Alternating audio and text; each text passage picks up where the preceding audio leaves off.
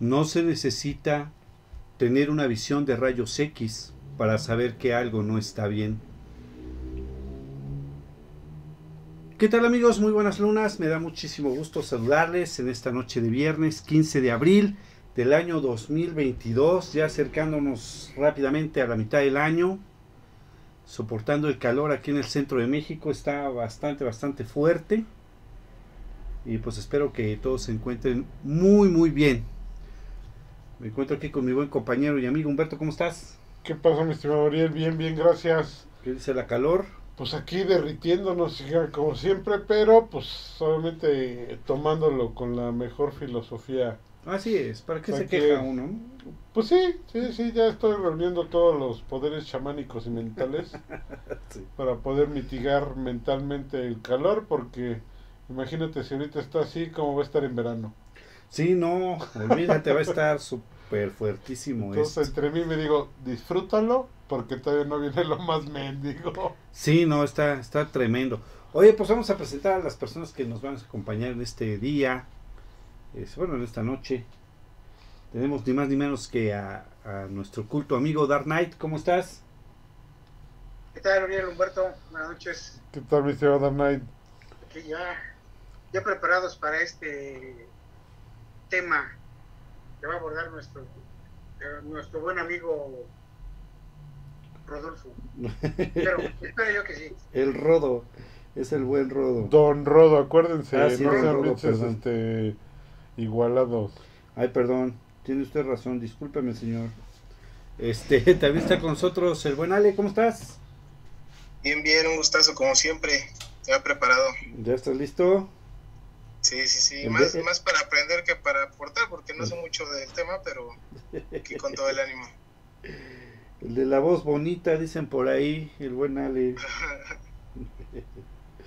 y por supuesto, bueno, pues no podía faltar nuestro comiquero amigo. Bueno, es, es licenciado en cómic con un doctorado en Superman, el joven Rodo. ¿Cómo estás? Bien, bien, bien. ¿Qué tal, Uri, Ale?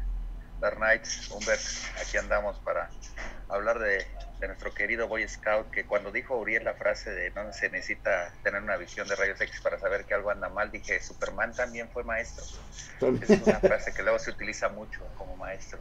Sí, de hecho, es una cosa que para qué te cuento, ya ahora todos son maestros. Sí, caray. De la vida tal vez, pero todos son maestros. Pero se puede, ¿no? Muy bien, pues vamos a empezar con las efemérides. Voy a tratar de irme lo más rápido que pueda. Con las efemérides de la segunda quincena de abril. Hay muchas cosas muy, muy interesantes. Así que vamos a, empezar. Resulta que el día de mañana, 16 de abril, se celebra el aniversario del nacimiento del padre del cine mudo. Charles Spencer Chaplin, nacido en el año de 1889, fue un actor cómico, compositor, productor, director y escritor británico. También el 16 de abril se celebra el Día Mundial de la Voz. Desde 1999 se celebra este día con el objetivo de crear conciencia sobre la importancia del cuidado de la voz y la detección oportuna de las enfermedades que afectan a nuestras cuerdas bucales. También, señoras y señores, el 17 de abril, pero el año 2011 se estrena una serie bueno, yo creo que una de las series que más revuelo ha causado a nivel mundial. No hablemos del final, por favor. Y estoy hablando de Game of Thrones. ¿Cómo ves, mi querido Dark Knight? ¿Cómo, en, unas palabras, dinos, ¿qué te pareció el final de Game of Thrones? Ya, ya, mira, toda la serie era excelente hasta la temporada 8, pero, y la temporada 8 y los últimos tres episodios. De ahí la cajetearon, pero bonito. ¿Tú sabías que es uno de los finales más odiados por la gente? Ah, sí, sí, sí, sí, sabía.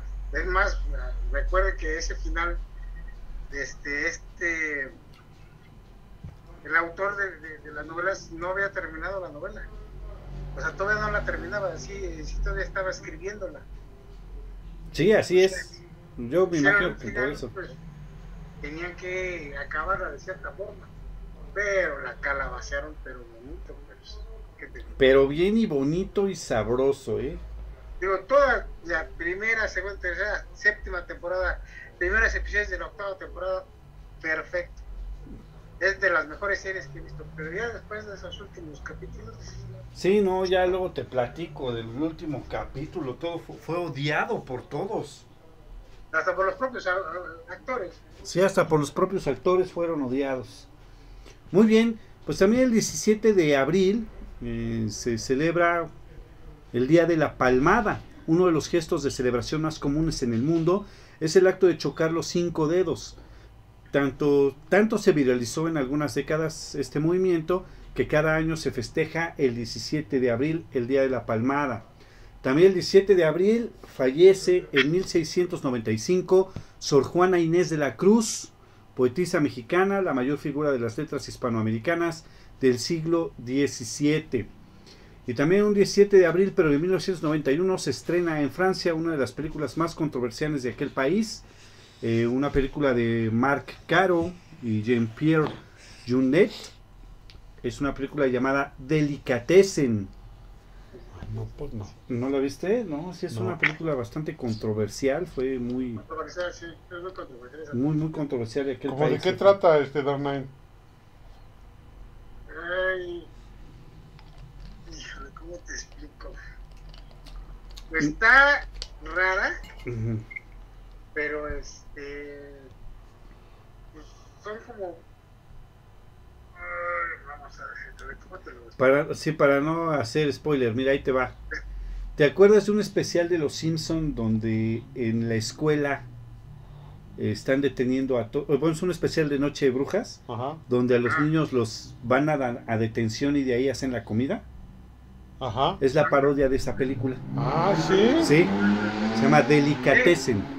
Oye, qué, qué, qué, buena, este, qué buena referencia. Sí, es la parodia de esa película de Delicatessen. Oh.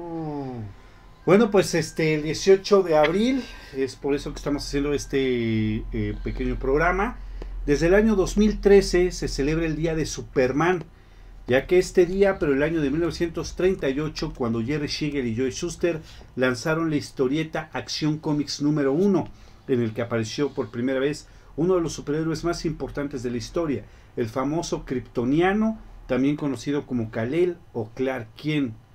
Eh, algunos lo celebran el 12 de junio, ahorita vamos a hacer esa aclaración. Resulta que en el Acción Comics número 1, en la portada trae el primero de junio, ¿cierto, mi querido Rodo? Así es, en el, en el tiraje se marca como que fue junio del 38 cuando aparece el primer número de Action Comics. Ajá, pero realmente salió un 18 de abril de 1938. Eso pasa muy comúnmente, Rodo. Este, no sé si tuvieras alguna respuesta. ¿Por qué en las portadas de los cómics trae siempre una fecha diferente a la que sale? Se supone que es la, la, fecha en la que se supone que antes se manejaba esto, que era cuando retiraban el ejemplar de, de los puestos o de las tiendas o etcétera. Era como el tiempo de vigencia que tenía antes el cómic. Ah, fíjate. No sé si se han fijado que muchas veces eh, cuando tú compras ahora un cómic, un manga, etcétera, ahora eso ya lo ponen en la parte interior. Sí. En la parte interior, a lo mejor tú lo estás comprando en junio y dice agosto porque es como el tiempo de vigencia que tiene el, ejemplar para que se retire de la circulación. Ay, fíjate, por eso trae esa fecha. fíjate, por eso ahora es el 18 de abril, día de Superman. También un 18 de abril, pero el año de 1877, el, el inventor estadounidense Thomas Alva Edison anunciaba su invención del fonógrafo, una herramienta para grabar y reproducir sonidos. También el 18 de abril se celebra el Día Internacional de los Monumentos. Se trata de una jornada en la que se pretende tomar la conciencia de la diversidad del patrimonio cultural de la humanidad, así como aumentar los esfuerzos necesarios para su conservación y su protección. También el 18 de abril, pero de 1905, fallece ni más ni menos que Juan Valera, escritor, político y diplomático español. Eh, bueno, pues es el autor de Pepita Jiménez o Juana la Larga. También el 19 de abril se celebra el Día Mundial de la Bicicleta o el Día de la Bicicleta. ¿Qué sí, porque el día 15 es el del ciclista. Ajá. El día 19 de abril es el Día Mundial de la Bicicleta. Todos a casa de Humberto porque va a ser Fiesta. Claro, y en bicicleta, todos los que no sepan andar en bicicleta, ni vaya. si no llega, va a haber parquímetro para la bicicleta. Ándale. dice, ¿no? Si no llegan en bicicleta, no los dejo entrar. Exactamente. También el 19 de abril, este, bueno, pues un 19 de abril se estrena una serie, yo creo que de las series animadas más importantes que ha dado la historia del mundo, porque se estrenó el primer capítulo de Los Simpson. Ah, no manches. Sí, para que veas. 19. Sí, también el 19 de abril es el Día del Ajo.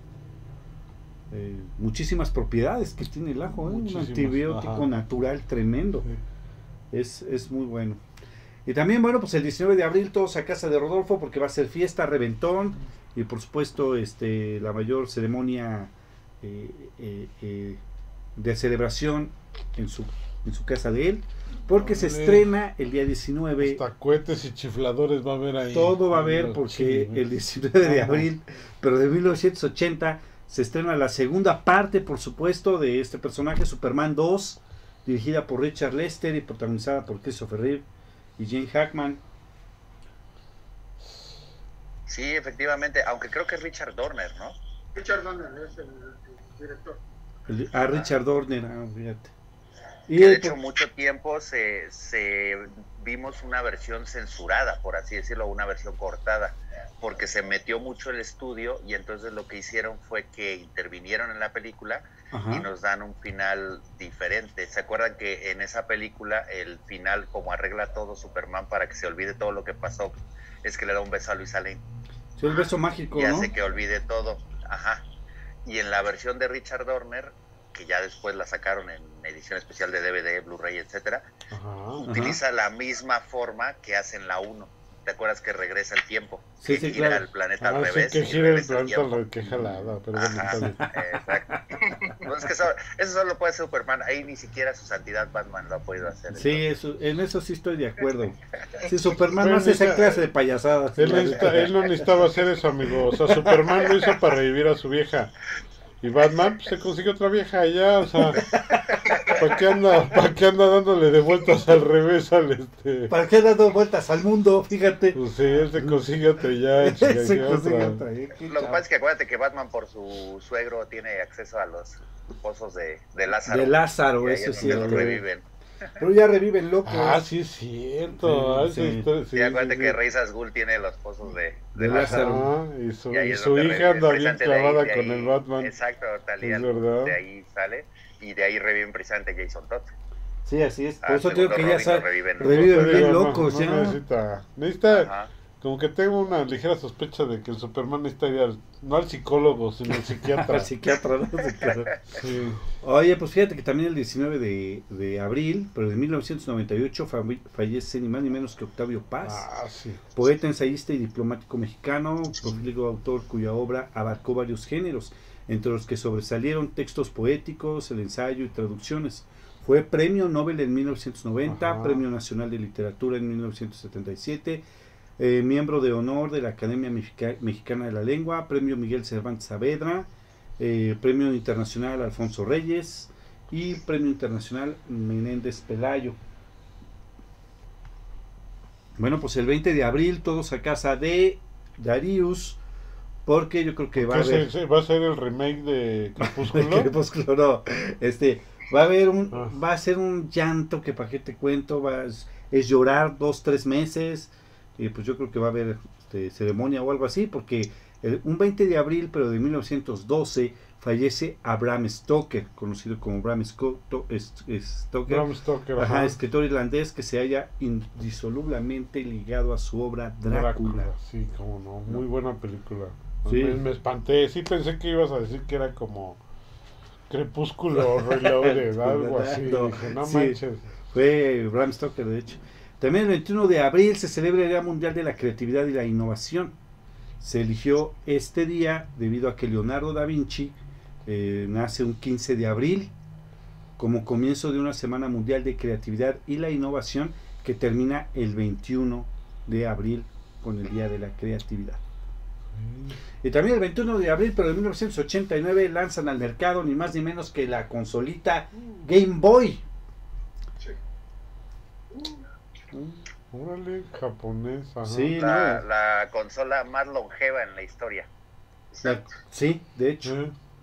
más longeva en la historia en 1989. Fíjate, yo todavía no nací ahí. Bueno, pues el 21 de abril, el 21 de Por abril, segunda vez, yo creo. Que, que no eras consciente, que todavía no aprendías a leer el otro pedo, pero ya habías nacido. no, yo no había nacido en ese tiempo. Ya llevaba 20 años en sexto. Sí, de ya. Sí, ya. También el 21 de, de abril se celebra el Día de los Bulldogs. Los- Órale, los- no, en lo personal no me agradan esos perros. No, es una raza muy Pero sí bella. es muy, muy enigma- enigmática, icónica. icónica la Ajá, raza, ¿no? Son muy sí. bien. También el 21 de abril, pero de 1910, fallece Samuel Langor Clements, mejor conocido como Mar, este, Mark Town. Es el escritor de las aventuras de Tom Sawyer, Huckleberry Finn, un yankee en la corte del rey Arturo. También el 21 de abril del 2006 a las 10 horas hora de Ginebra, un experimento de eh, Large Hadron Collider del CERN eh, para tratar de obtener el bosón Higgs da El como, bosón de res- Higgs, ajá, ajá. da como resultado una experiencia de precognición a nivel planetario en el universo monolítico de Robert J. Sawyer. Saunders. Está interesante este, ¿no? Y fíjate, también un 21 de abril, pero el año 2011, el sistema defensivo de misiles Skynet, activado dos días antes, declara el apocalipsis nuclear, según Terminator, las crónicas de Sarah Connor, Ah, sí. esta serie no. del 2008. Ujú. ¿Cómo ves? No, pues intenso. Está intenso, ¿no? Pero todo eso ya pasó, ¿verdad? Pues no, pero puede pasar. Ya ves que estuvimos hablando de Isaac Asimov precisamente en el programa pasado. Y que varias de las teorías que incluso que pueden llegar las, las inteligencias artificiales es que precisamente en varios cuentos se dan cuenta que la humanidad hay que defenderla de sí misma. Sí. Entonces una de esas es precisamente la, la extinción. O sea, mantener la, el, el mínimo, la mínima cantidad de seres humanos vi- vivos para que no nos matemos entre nosotros. Sí. No. Pregúntale a Ultron. ¿A quién? Pregúntale a Ultron. sí, Ándale, claro. pues Ultron también llegó a lo mismo. Es que también se leyó todas las obras de Asimov. sí, estuve leyendo mucho, sí, claro. Sí. Este. La sí, diferencia no, es que cabrón se las leyó como en cinco minutos. Yo sí me tardé varios años. ese- es que esa es la bronca, que ellos Sí. leen más rápido que uno, ¿no? Ese es justamente el problema. También un 21 de abril, por el año 2006, se estrena una película de terror. Digo, bueno, a mí se me hizo bastante agradable. Silent Hill, dirigida por Christopher Hans. Silent Hill. Sí, Sí, el este, esta, a lo mejor acá Dark Knight nos va a, este, ¿a calabacear? no, no, no, no, no, a aclarar esta parte porque después salió un juego de computadora que Ujú. incluso lo jugué muy bueno y sí, sacaba dos, tres acá, este, flushes. Fíjate que el juego salió antes que la película. Es lo que te iba a decir, ¿es una película basada en el juego o es un juego Exacto. basado en la película? No, no, no. Es una película basada en un juego. Y creo que sí, salió en, obviamente en PC y en PlayStation 1. Uno, exacto, era de Ajá. PlayStation 1. Sí, porque estaba bien espeso y después lo hicieron en este en película. En película. También, por ejemplo, la de este Lara Croft. Ah, sí, Tom Raider. Tomb Raider, ajá, Ujú. también es una película basada en un videojuego. Así. Habría que haber un programa de eso, fíjate. Fíjate que está ahorita que lo estás Sí, mencionando. porque sí. estaría padre, exacto, los Resident Evil que también son de Sí, PlayStation películas 1. basadas en videojuegos. Fíjate que estaría chido, Juan. Halo, Halo es- también. tiene hasta serie ahorita. Sí, Assassin's Creed, o sea, hay Ajá. varios. hay varios. Fíjate que sí lo vamos a. La, a la mejor película de todos los tiempos de Uriel, que ¿no? es Mario Bros. Mario Bros, claro. Mario Bros. claro, claro. También el 21 de abril, por el año de 1989, se estrena otra película basada en otro libro llamada Cementerio de Mascotas. Sí, Sí. Sí, está exactamente. También el 22 de abril se celebra el Día de la Tierra, desde el año de 1970.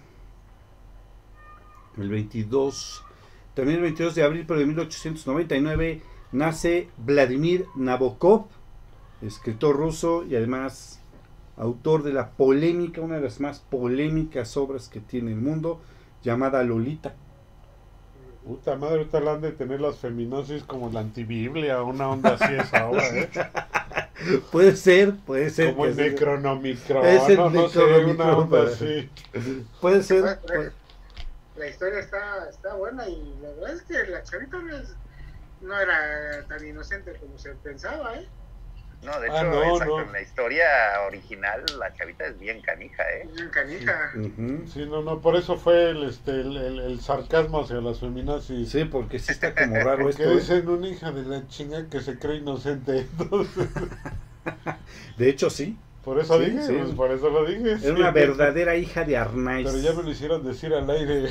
No, manches, no, pues ¿qué, qué? Bueno, pues ya. rodo, ya ves cómo se pone. Sí, sí. ya. Ni, lo- ni lo menciono. Solo poco, solo poco. Solo poco. También el 22 de abril, pero de 1616, fallece Miguel de Cervantes Saavedra. Ajá, Universalmente conocido por ser el autor de El ingenioso hidalgo Don Quijote de la, De Mancha. ajá. Ujú. Considerada la primera novela moderna y una de las mejores obras de la literatura. Y bien, bien fácil de leer, muy... Eh, eh, Sí, No, no, no tan espesa como otras. como algunas otras, que groseros, por supuesto. También el 23 de abril, señoras y señores, se celebra el Día Internacional del Libro, con el objetivo de fomentar la lectura y la industria editorial y la producción de la propiedad intelectual por medio del derecho de autor. Esto es el Día Internacional del Libro. También el 23 de abril se celebra el Día Internacional del Idioma Español. En España e Hispanoamérica, fecha en la que se cumple el aniversario de la muerte de Miguel de Cervantes Saavedra. Ajá. Por eso es el Día Internacional del Idioma Español. También un 23 de abril, pero el año 2005, se subía el primer video en el sitio web YouTube, Oh, no llamado eh, Miat de Zoo, o yo estoy en el zoológico. Ajá, yo aquí en el zoológico, exactamente. Aunque bueno, Yo aquí sonriendo, ¿no? yo aquí sonriendo. No dudo que sí Ah, haya sí. un video así, ¿no? Aunque Este, su fundación fue el 14 de febrero de ese mismo año. ajá, o sea, o sea, el día en que se hizo el sitio web fue el 14 de febrero. Ajá. Pero hasta el 23 de abril fue que se, se, se se subió el primer video, exactamente. También el 23 de abril se celebra el Día de la Conciencia de los Perros Perdidos, para ayudarles a regresar a su casita a estos animales este, que pues, se pierden. Ajá. Y fíjate lo que son las cosas. El 22 de abril de 1616 fallece Miguel de Cervantes Saavedra. Pero un 23 de abril de 1616, o sea, el Ajá. mismo año, un día después, fallece William Shakespeare. Ah, que precisamente me refería a sus obras que sí son más espesas para leer. Exactamente. O sea, sí, a comparación de las de Miguel de Cervantes, Sí, son más digeribles. Quijote, Sí. las de William Shakespeare, que también era dramaturgo y poeta. No manches, tú te lees la literatura de Shakespeare y dices, ay, la más hasta la cabeza te punza, creo. Sí, sí, son muy pesados. O sea, más digerible ahí, Miguel de mira, ahí sí, para, para Humbert, es así, entre las obras de Shakespeare, hay una que sí las feminazis quisieran quemar ahí, como le hace Hitler con los libros, que es la famosa La Fierecilla Domada, Ah, la fierecilla Ah, sí. domada. que es como el, el manual como para hacerle frente a una mujer así súper rudona, ¿no? Que dice yo, aquí se hace lo que yo quiero, ¿no? Bien tronchatoro. Entonces, ¿Ya te lo leíste, Ajá. Rodo? Sí, sí, ya la leí, Ah, qué- es muy qué padre, bueno. ¿eh? fuera, fuera de, de, de cotorreo y que la utilice para salud personal, Claro, claro. para seguridad personal. Para, para Este, someter a tu esposa como machito opresor que eres. Exactamente, ¿no? para sentirme así power cuando no, pero este, pero sí es muy padre, la literatura de Shakespeare, bueno, a mí me fascina, o sea, Hamlet para mí es de mis obras favoritas. de- Tú, tú, podrías ser Hamlet, fíjate. me, me gusta mucho Sí, Hamlet, la sí. verdad me gusta mucho Hamlet, tanto así que por eso yo creo me fascina el Rey León, Es porque Rey. León es una alusión totalmente a Hamlet. A Hamlet, sí. Entonces, este, tantas obras de Shakespeare que hay, ¿no? Hamlet, Sí. Otelo, eh, Sueño en la noche de verano, o La fierecilla tomada. Romeo y Julieta. O sea, wow, ¿no? Cuánto escribe este señor, ¿no? Así es. Sí, pues no, imagínate. Uno de los más importantes en la literatura universal, el señor William Shakespeare. También el 24 de, de, este, de abril, bueno, este, este año va a caer el 24 de abril, pero es el cuarto domingo del mes de abril, se celebra el Día del Matrimonio. Ah, eso hay que celebrarlo. Sí, siendo celebrado desde el 2018. Sí, es obligatorio. No es fiesta nacional ni nada. No, no, pero sí es obligatorio. Se trata de un día en el que se pone de manifiesto el sentido y el valor del matrimonio. bueno, pues ¿qué qué? Pues yo paso, ¿eh? Ustedes se quieren chupar o algo pues así. aquí nada más Rodo y, y, Dark Knight son los que van a celebrar el matrimonio. Sí. Se van a ir juntos a cantar polka, a bailar polka y todo eso. Es posible, es posible. La, la mamushka, la mamushka. La Ya ahorita con el nuevo orden mundial que lo de moda va a ser todo lo ruso, pues ya van a estar al día. Ah, exactamente, la mamushka. Sí, pues también el 24 de abril, pero de 1905, nace Robert Penn Warren, escritor estadounidense y la única persona que ha ganado un premio Pulitzer en los géneros de ficción en 1947 por su novela Todos los hombres del rey. Oh. Eh, el señor eh, Robert Penn. También el 24 de, de, abril, pero de 1731, fallece Daniel Defoe, novelista y periodista inglés. Y bueno, su obra más importante es Robinson Crusoe. Y bueno, pues ahora sí les invito, señores y señores, a taparse los oídos por los gritos de desagrado y la aberración y el coraje de que se le está retorciendo el hígado a Rodolfo, porque el 25 de abril, pero el año de 1940, se lanza la revista Batman, aunque su primera aparición fue en el año del 39 en las páginas de Detective Comics, un 25 de abril se lanza su título Batman. Sí, así es. O sea, digo, la verdad, hay que rendirle pleitesía a sus sociedad cuando lo merece. Y creo que, terminó siendo el héroe más icónico de, DC y hasta me, me arriesgaría a decir a nivel mundial. ¿eh? Ya deja tú de si es DC o Marvel o quien sea, ¿no? Yo creo que el, el, superhéroe y curioso, porque realmente un superhéroe no es, ¿no? No, no es. no tiene superpoderes. exacto, exactamente. ¿no? Pero hace cosas que no podría ser un humano, porque es una entidad, ¿no? Así es. Pero en este caso yo creo que, que, la verdad, o sea, hay que reconocerle, ¿no? Batman, culturalmente hablando, es todo un fenómeno, ¿no? Es un arquetipo impresionante, la verdad. Increíble. Bueno, también el 25 de abril se celebra el Día Mundial del Pingüino. No precisamente el villano de Batman, Ah, no, es, bueno, pues es esta ave, eh, eh, criaturas maravillosas, y fue creado para promover. regularmente. Sí, que exactamente. Y fue creado este día para promover el cuidado y la protección de los pingüinos, justamente. También el 26 de abril, pero de 1916, nace Morris, Morris West. Eh, bueno, a lo mejor no les, les suena mucho el nombre, pero seguramente escucharon del abogado del diablo. Ah, sí, con Ah, pues es de, de Morris West, la Salamandra, Eminencia, ¿no? Varios que tiene. Bueno, también el 26 de abril de todos los años es el día de Alien. Morale. En referencia a la luna Acherón, LB 426, por eso es el 26 de abril, por 426, el lugar donde Nostromo encuentra los huevos del xenomorfo en la película Alien, el octavo pasajero. Órale, no sabía eso. No, está chido. 79, ¿no? Es esa película. Sí, así es. Así Correcto. es. Correcto. Ridley Scott. Así es. También el 27 de abril fue lanzado al mercado la primera computadora con ratón incluido. Ah, no manches. Se llamaba Xerox Star 8010 en el año de 1981. En el 81. No, pues la, Commodore, la Commodore 64, la Amiga y la Atari ST. Ajá. Y el, y Apple, Lisa que le puso el Steve Jobs el nombre de, de su hija que no quería reconocer. Así es, efectivamente. Y también el 27 de abril se celebra el Día del Código Morse. Se conmemora el nacimiento de, de Samuel Morse, quien fue el inventor de este sistema de comunicación. Y bueno, pues ahora sí, ya hablando muy en serio, quiero mandarle un saludo primeramente a nuestro amigo, una felicitación muy grande a Rodolfo, este, también a Ale, que está aquí con nosotros, a Armando, Ah, sí, como no. A Valder. A este, ¿quién más? Armando, Valder, ¿quién más? Conocemos este, a Samuel, a Israel, Daniel, a Daniel, exactamente. Diseñador, a Martín. A Martín, por supuesto. Martín Hernández. El Martín Hernández, porque el día 27 de abril se celebra el Día Mundial del Diseñador Gráfico. Un saludo, muchas felicidades de verdad para todos ustedes. En serio, en serio, ya en buena onda, ¿no? Este, también el día 28 de abril se celebra el Día Mundial de la Seguridad y Salud en el Trabajo. Consiste en una campaña anual internacional para promover el trabajo seguro, saludable y digno. También el 29 de abril es el Día Internacional de la Danza. Un saludo para Mónica Espinosa Barajas.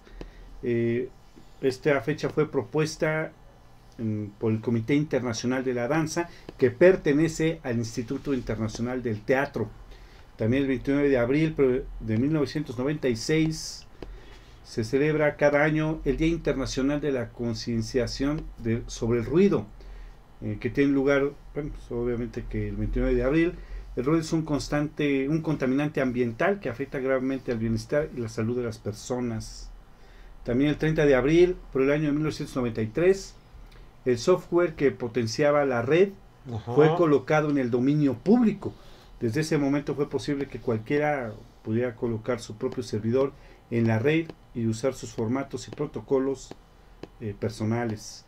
También el día 30 de abril, pero de 1938, apareció también por primera vez, yo creo que uno de los personajes animados más famosos e importantes de todo el mundo y toda la historia de la televisión.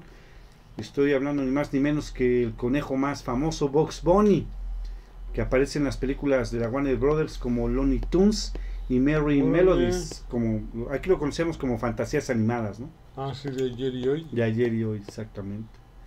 También el 30 de abril se celebra el Día Internacional del Jazz. Ah, cómo no. Del Jazz estás viejo. La celebración de esta jornada, sí. Porque sí me gusta esa buena música. Sí, no, el jazz es el día del 30 de abril. Y también el 30 de abril se celebra el Día de la Honestidad eh, para fomentar la honestidad y la comunicación directa en política, relaciones laborales, relaciones con el consumidor y la educación histórica. También el 30 de abril se celebra, bueno, eh, realmente es el día, el, último sábado de abril, pero pues este año va a caer el día 30, se conmemora el Día del Olfato, así como también el Día Mundial del Veterinario. Le doy un saludo para Fernando Soria, ¿Sí? que no es sí, ¿no? Pues no, nomás Fernando Soria. Creo que es el único que conocemos, ¿verdad? Y bueno, ya para terminar. Bueno, varios, pero es el único que conozco que sí se rifa. Que sí se rifa, sí. Este, y ya para terminar rápidamente, hay algunos personajes que vieron la luz en el mes de abril. Y bueno, en primera instancia tenemos ni más ni menos que al villano clásico y por excelencia de Superman, Lex Luthor. Su nombre real es Alexander Joseph Luthor. Su primera aparición fue en Acción Comics número 23 de 1940 y sus creadores, bueno, fueron eh, Jeremy, Jerry Siegel o Joseph Joe Schuster. También eh, Black Lighting, su nombre verdadero es Jefferson Price. Eh, su primera aparición es en Black Lighting número 1 de 1977 y sus creadores fueron Tony Isabella y Trevor Von Eden. También por acá tenía yo otro. El parásito. Bueno, ha habido varios parásitos. Han sido tres, ¿no, Rodo? ¿O cuántos llevamos ya? pues tal de la canción de Molotov, este, no, pero, no, pero sí, sí, sí ha habido este, varios este, parásitos. Es, un, personaje que se presta a como que haya diferentes portadores, ¿no? Como sucedió, por ejemplo, con Batman, con Clayface, ¿no? Ajá, sí, claro. Así ya, así ya, exacto. También ha habido varios que, que interpretan a, al parásito. Este, señores, Rudolph Jones Rudy Jones, mejor conocido. Su primera aparición fue en Firestone, volumen 2, número 58 de 1987. Sus creadores fueron John Ostrander y Joe Brosowski. Eh, también Daredevil, el señor. Ahorita les voy a platicar una anécdota de, de Daredevil. Este, su nombre es Matthew Michael Murdoch, mejor conocido como Matt Murdoch. Su primera aparición fue en Daredevil número 1 de 1964 y sus criadores fueron Stan Lee y, Bill, y Bill Everest. Órale, ahí sí, ahí sí se ve que la, justicia es ciega. Ahí la justicia es ciega, claro, exactamente. Este, en una ocasión, bueno, tiene muy poquito tiempo de hecho, este, eh, fuimos con un distribuidor autorizado de piratería y preguntamos por la, la película de Daredevil o Daredevil y el Señor nos dice, no, ¿qué crees que esa no la tengo? Pero aquí tengo otra de Dara Devil, está muy buena. Y ya terminamos comprándola. Dara Devil, no. Bueno, es que él leyó así como tal, ¿no? Ajá. Como decía. Dara de Bill. Dara de Bill. Bueno, pues vamos a hablar un poquito acerca de este personaje. El primer superhéroe como tal del mundo. Ahorita Rodo nos va a hacer una plática y una cátedra completa del personaje. Eh, bueno, como ya sabemos, su primera aparición fue en Action Comics número 1 y fue creado por Jeremy Schiegel y Joe Schuster, Joseph Schuster. Jerry fue el escritor, Schuster fue el artista que dieron los colores y la postura de este personaje. Fue este inspirado en un actor de la época, ahorita vamos a decir todo eso. Eh, la realidad es que, bueno, pues Superman es eh, ha sido interpretado por varios actores. Entre ellos está Kirk Allen, nuestro primer Superman desde 1948 a 1950. Yo, este, George Reeves, de 1951 a 1954. Eh, nuestro Superman, creo que el más... El más famoso. El más, sí, exactamente. Christopher Reeve, de 1978 a 1987. Eh, también este, Brandon Root en Superman es Fresa del 2006 y Henry Cavill del 2013 al 2022 todavía, todavía no sabemos si va a haber películas todavía no sabemos 2021 entonces le ponemos ahí ¿no? y bueno también en televisión eh, bueno este, George Reeves que hizo su serie en 1950 John eh, James Newton en 1988, Gerald Christopher en 1989. Ellos fueron Superboyes, ¿verdad? Mm, uno sí y otros, uno sí, de los, uno de los que mencionaste sí eran Superboys. Eran Superboys. Y también Dean Kane en Lois and Clark, la nueva aventura del Superman de 1993. Al 97. Esa. Al 97, exactamente. Y ahorita es Brad Abramenko. No, no lo hace tan mal, de hecho. Se defiende, se defiende el cuate este, ¿no? Y te faltó Tom Welling, nuestro querido Smallville. Ah, Tom Welling, cierto, el 2001 al 2011. Ya aparece en, en, Pues es que fíjate que empezó bien esa serie, mano, pero después sí la calabastrearon bastante gacho. Es que el problema fue, como ya lo mencionamos en algún programa, fue que empezó muy bien con esta primicia de, de qué es, cómo sería la vida de, Clark Kent o Superman mientras estuvo en Smallville. Pero el problema es que después ya no había más que contar. O sea, todo realmente ya pasaba en Metrópolis. Entonces empezaron a meter cosas que no estaban canónicamente hablando, si lo queremos ver así, los cómics, ¿no? Inclusive llegaron a meter a Doomsday y Doomsday que tiene que andar haciendo. Entonces, pues es que, ¿qué te digo? Sí, no, está, estuvo terrible, ¿no? Pero empezó bien, creo que es buena serie, la verdad es que sí lo creo. Su nombre real de Superman es Kalel. Este, que bueno, realmente aquí está, va a empezar aquí la controversia. Y bueno, su nombre, todos lo conocemos como Clark Kent, pues realmente se llama Clark Joseph Kent. Es un nombre completo de, de Superman. Porque bien lo comentábamos en algún momento, ¿no, Rodo? Este, realmente Superman su identidad secreta de, de Kalel es Clark Kent. Sí, así es. O sea, él se eh, viste, él se... se eh, ahora sí que todos los superhéroes, eh, cuando portan un traje, su identidad secreta es su nombre, ¿no? Llámese Bruce Wayne o Peter Parker. Pero aquí pasa al revés. O sea, Superman se esconde tras, tras la identidad de Clark Kent, ¿no? sí es algo que, por ejemplo, se han hecho muchos, como tú dices, estudios, análisis, todo esto, ¿no? Sobre ello, que realmente Superman eh, es el que se tiene que esconder de nosotros. Claro. Superman se esconde de la humanidad para hacerse pasar por un humano. No es como Batman y los demás que se hacen pasar por un superhéroe, por así decirlo, que esa es su identidad secreta. O sea, él es Batman, pero, pero precisamente tú no sabes quién es Batman, ¿no? Y en este caso tú no sabes que Superman es un este reporterucho ahí todo que no das ni dos pesos por él, ¿no? Sí, claro. Entonces, este creo que es, es algo muy interesante, ¿no? Como es una cuestión de, dualidad inversa, ¿no? Es un dios que se hace pasar por humano. Y entonces eso es lo, padre de, este Superman. Creo que es algo que, llama mucho la atención. Eh, yo en lo personal, a diferencia de otros eh, superhéroes, yo por ejemplo, pues cuando Batman se pone el traje y bueno, Bruce Wayne se pone el traje y es Batman, es cuando yo disfruto realmente a Batman, cuando yo me late verlo como, como Batman.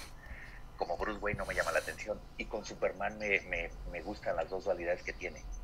Pues esa, esa parte de verlo como Superman y todo lo que hace, pero a la vez también verlo como Clark Kent es algo que a mí siempre me ha, me ha gustado mucho. Y por ejemplo en el ámbito del cine creo que todos coincidimos, eh, sobre todo tú y yo Uriel, que Christopher Reeve le dio en el clavo de cómo hacer el ñoñazo que era Clark Kent y que la gente dijera, el simple hecho de que este tipo nada más se ponga unos lentes, sí, claro. Le compro que no es Superman porque está tan tarugo que no puede ser que sea Superman. Este tipo no puede ser Superman.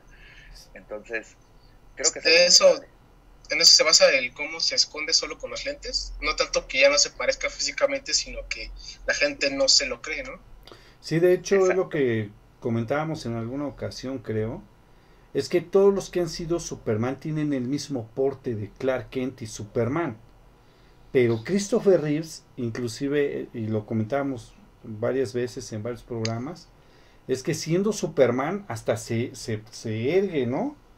el porte de que yo aquí ah, se, le quita la joroba. Exactamente, y como Clark Kent hasta se encorva, hasta la risa como se ríe es como una risa tímida, la voz le cambia, este eh, es un como dice ¿Te acuerdas lo que dije el psiquiatra? Es, lo que es un godín, es un godín. Sí, sí, es un ñoñazo, como dice Rodo, ¿no? Inclusive no sabe ni hablar ni expresarse bien.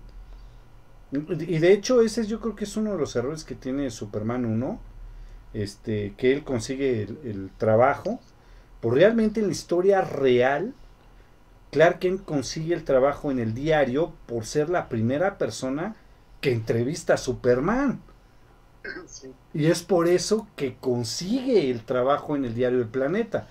Pero bueno, o sea, es tú, tú ves a, a Clark Kent y es un completo eh, teto, ñoño, ¿no? Y Superman cuando se... O sea, literal se los chamaqueó para poder entrar a trabajar ahí. Sí, en todas las versiones que yo he visto. Como que me suena a historia fusilada de Marvel con sí, no. llamado Spider-Man. ¿no? sí, yo también así que por las fotos de Spider-Man. sí, exactamente. Bueno, pero realmente en todas las versiones que yo he visto de siendo animadas y en películas, este Luisa Lane es la primera que lo entrevista, pero realmente no. En la historia original, el primero que consigue una entrevista con Superman es Clark Kent y es por eso que logra entrar al, periódico El Planeta.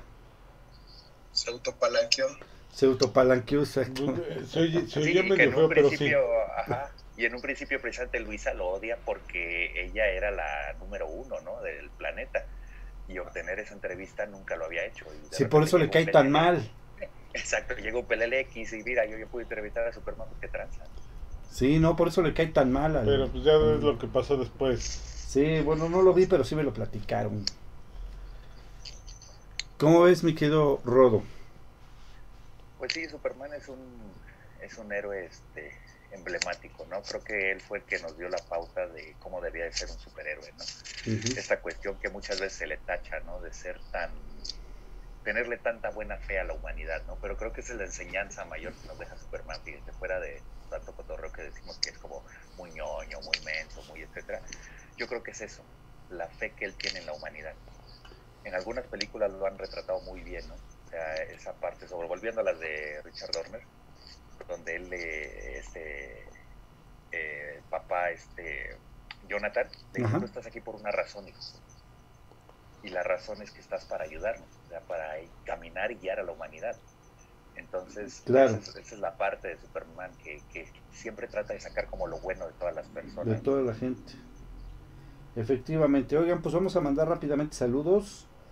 Saludos a, a Leste Moore, a Roberto Ruiz, a Gustavo Ramírez. Roberto, Gustavo, sí. Saludos a Steven Díaz, a Oscar Cortázar, a David Mendoza, que nos están escuchando eh, por ahí en el Face, a Juan Miguel Pérez Islas. Ah, saludos, saludos a Juan Miguel. Que también nos está escuchando por ahí.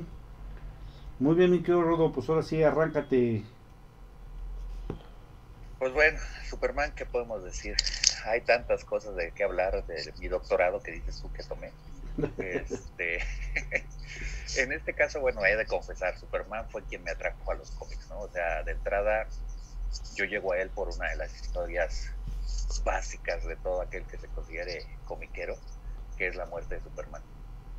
Eh, a mí me tocó, yo, yo apenas iba en, el, en la secundaria en mi primera vuelta, no como día que llevaba tres, pero este, estaba yo en la secundaria cuando viene este revuelo ¿no? de, de la muerte de Superman. Yo ya conocía a Superman por las películas y todo esto, pero realmente a los cómics me hizo acercarme la muerte de Superman a leer esto. En ese entonces nos la publicaba nuestra difunta editorial Beat y este y, era algo súper impensable, ¿no? O sea, ¿cómo podían matar a Superman? ¿Cómo se podía morir Superman? Superman nunca se moría. Superman siempre encontraba una forma de, librar todo lo que hacía, porque era un dios prácticamente, no lo podías matar, ¿no? Y entonces esta cuestión de, poner un, un, villano diferente como lo fue Doomsday, que, que fue ahora sí que todo lo contrario a lo que era Superman, ¿no? Lo que era la fuerza bruta y el salvajismo desmedido, ¿no? Entonces, fue algo que a mí me llamó mucho la atención, empecé a leer y de ahí me empezaron a interesar los, los cómics. Después vino, pues sabemos, ¿no? La famosa caída del murciélago con Batman, ¿no? Que fue algo también muy similar, poner un villano nuevo, en este caso fue Bane, ¿no? Y este, pero volviendo al caso de Superman, creo que fue algo muy, muy interesante, ¿no? Ver cómo era un superhéroe en todo el afán de la palabra del superhéroe, ¿no? Te podía desde ayudar a salvar un gatito, como decíamos en la época de, esta época de plaza, que era como muy ñoñísima, donde, ay, es que la familia va a ser el día de campo y va a llover, y entonces llegaba Superman, soplaba las nubes y ya no llovían. Entonces, ese tipo de cosas, ¿no? Desde eso hasta salvar a la humanidad de desastres naturales y todo ese tipo de cosas, ¿no? Entonces Superman es, es, un, es una, una, cuestión muy emblemática. Era una cuestión también, recordemos, 100% estadounidense. Sí, claro. Era él defendía lo que era Estados Unidos, ¿no? Eh, si bien él no radicaba en una ciudad, digamos, real, como fue parte del universo Marvel, que todo parece, parece que sucede en Nueva York, como que es el epicentro de Marvel, eh, en este caso él vivía pues, en Smallville, ¿no? Y de ahí se fue a una ciudad llamada Metrópolis, que, que también sabemos que es ficticia, que curiosamente está pegada a Ciudad Gótica. Curiosamente. poca gente luego dice, ay, ¿cómo están a un lado del otro? Y sí, efectivamente, es, Metrópolis y Ciudad Gótica son ciudades contiguas. este, y nos marcaba todo esto, ¿no? Eh, una cuestión de, repito, un, superhéroe hecho y derecho y que siempre buscaba el, el, el perdonar a los a los villanos, ¿no? Siempre trataba de detenerlos, pero sin matarlos, ¿no? O sea, él tenía la posibilidad de tronar los dedos y volar la cabeza, ¿no? Pero él no, nunca lo hacía, ¿no? Y siempre seguía ese estandarte que muchas veces le critica a Batman, ¿no? Cuando ese mismo estandarte muchas veces lo han criticado sus mismos Robin, ¿no? O sea, ¿cuántas veces de, Demian Wayne no le ha dicho a Batman? O sea, ¿cuántas veces no pudieras haber detenido algo matando a alguien, ¿no? O sea, simplemente si hubieras matado al guasón, ¿qué hubiera pasado? Sí, pues por eso no la verdad si hubieran caído las ventas de Batman, ¿no? Pero... no, simplemente el eje de DC pues es Superman. Sí, así es. Como tú bien ah, dices, este fue es el eje de, de DC Superman. Este, bueno, todos recordamos eh, eh, la muerte de Superman, que fue el boom de los cómics. Ahorita Dark Knight y Allen nos van a platicar un poquito acerca de esto porque este fue un suceso extraordinario. O sea, todo el mundo vuelto loco que cómo era posible que Superman ya se había dado gran al alacrán, ¿no? Y no sé si fue después este de la muerte de Superman vino el reino de los Supermanes, ¿te acuerdas? Sí, sí, sí. Bueno, el mundo es Superman, y el reino de los Supermanes. Bueno, el, el funeral, el mundo y el regreso, ¿no? Sí. Sí, o sea, creo que, fue una historia muy bien hecha. Recordemos que mucho va de la mano de Dan Jurgens, que es un escritor y dibujante que también para mí mucho de, mi, de mis respetos es para él. O sea, él creo que, siendo sinceros, es, el, es uno de los personajes clave en salvar la industria del cómic. Mm. Y es más, hasta Marvel le tendría que estar agradeciendo. Porque si no hubiese habido muerte de Superman, pues. hubieran muerto los cómics, así de simple, ¿no? Sí, sí, sí, claro, claro. Estaba en números rojos. exactamente. En ese tiempo Marvel estaba si estaba mal, Marvel estaba peor, ¿no? La verdad es que no sé qué opinen ustedes, pero discúlpame Dark Knight, discúlpame Ale, discúlpame Rodo, que son aquí. Los tres son Marvelitas, prefieren a Marvel sobre DC por mucho. Pero la realidad es que sin la muerte de Superman, sin la muerte de Superman no tendríamos el universo cinematográfico de Marvel. Estuvo a días de quebrar completamente. Si no hubiera sido por la muerte de Superman, no se hubiera levantado Marvel. Marvel ya estaba quebrado, prácticamente estaban vendiendo, si no, ¿por qué vendieron todos los derechos de los de los eh, de, más conocidos y los empezaron a vender al mejor postor a, las este, pues a, los estudios a los estudios prácticamente Universal a Tony Fox o sea a Sony pues, prácticamente vendieron los más importantes para poder sobrevivir después de eso pues ya vino el boom de, de lo que es el, el universo cinematográfico, de Marvel pero ya estaban prácticamente en la calle. Sí, ya estaban sacándole sus cosas prácticamente. Cuando viene la muerte de Superman y se levanta la industria de los cómics, pero tremendo, ¿eh? Fue el boom internacional de esto. Sí, así es, y como tú dices, ¿no? Esta historia de, El Reino de los Supermanes, donde nos ponen eh, cuatro personajes que llegan como a llenar ese vacío que genera la, la muerte de, de Kal-El, ¿no? Y en este caso, pues tenemos a los cuatro Supermanes emblemáticos, ¿no? Tenemos a John Henry Irons, que él está basado, de hecho, en un personaje real de la historia de Estados Unidos, de cuando la época de la esclavitud. Y, este, y era un tipo que precisamente eh, él, él venció, lo que se decía es que él venció a la máquina. Recuerden que hubo esta cuestión donde empiezan a meter ya maquinaria para eh, abaratar mano de obra y, correr a los obreros. Y entonces él, él, él, precisamente lucha contra una máquina, por así decirlo, entre comillas, es decir, pone un nivel de rendimiento él contra la máquina y la logra vencer, ¿no? Y de ahí se inspiran para crear a este personaje de John Kerry Irons, el famoso Steel o Acero, que es el que se pone esta armadura con un mazo muy parecido al, al, de tal vez Thor, dirían algunos, pero es el mazo que utilizaban precisamente en esas maquinarias para precisamente poner los remaches. Entonces, este, de ahí sale él, ¿no? Que es como, él sería como el, el, Superman como más honesto, de corazón más puro de esos cuatro que aparecen. Después aparece, recordemos, el famoso erradicador, que el, erradicador es, es como la esencia, que, que era como un, digamos, como un plan de emergencia que tenía la misma fortaleza de la soledad con un código genético de Superman. Así es. Donde precisamente si llegaba a fallecer Kalel, ellos podían perpetuar como la misión de Kalel en la Tierra. Y entonces sacan al erradicador, pero el erradicador el problema es que es un kryptoniano puro en ese aspecto con la visión de un kryptoniano puro. Y para un kryptoniano puro, si el mal es erradicar a la persona, precisamente de ahí viene el nombre erradicador, pues la elimina. Y así era el, personaje del, erradicador.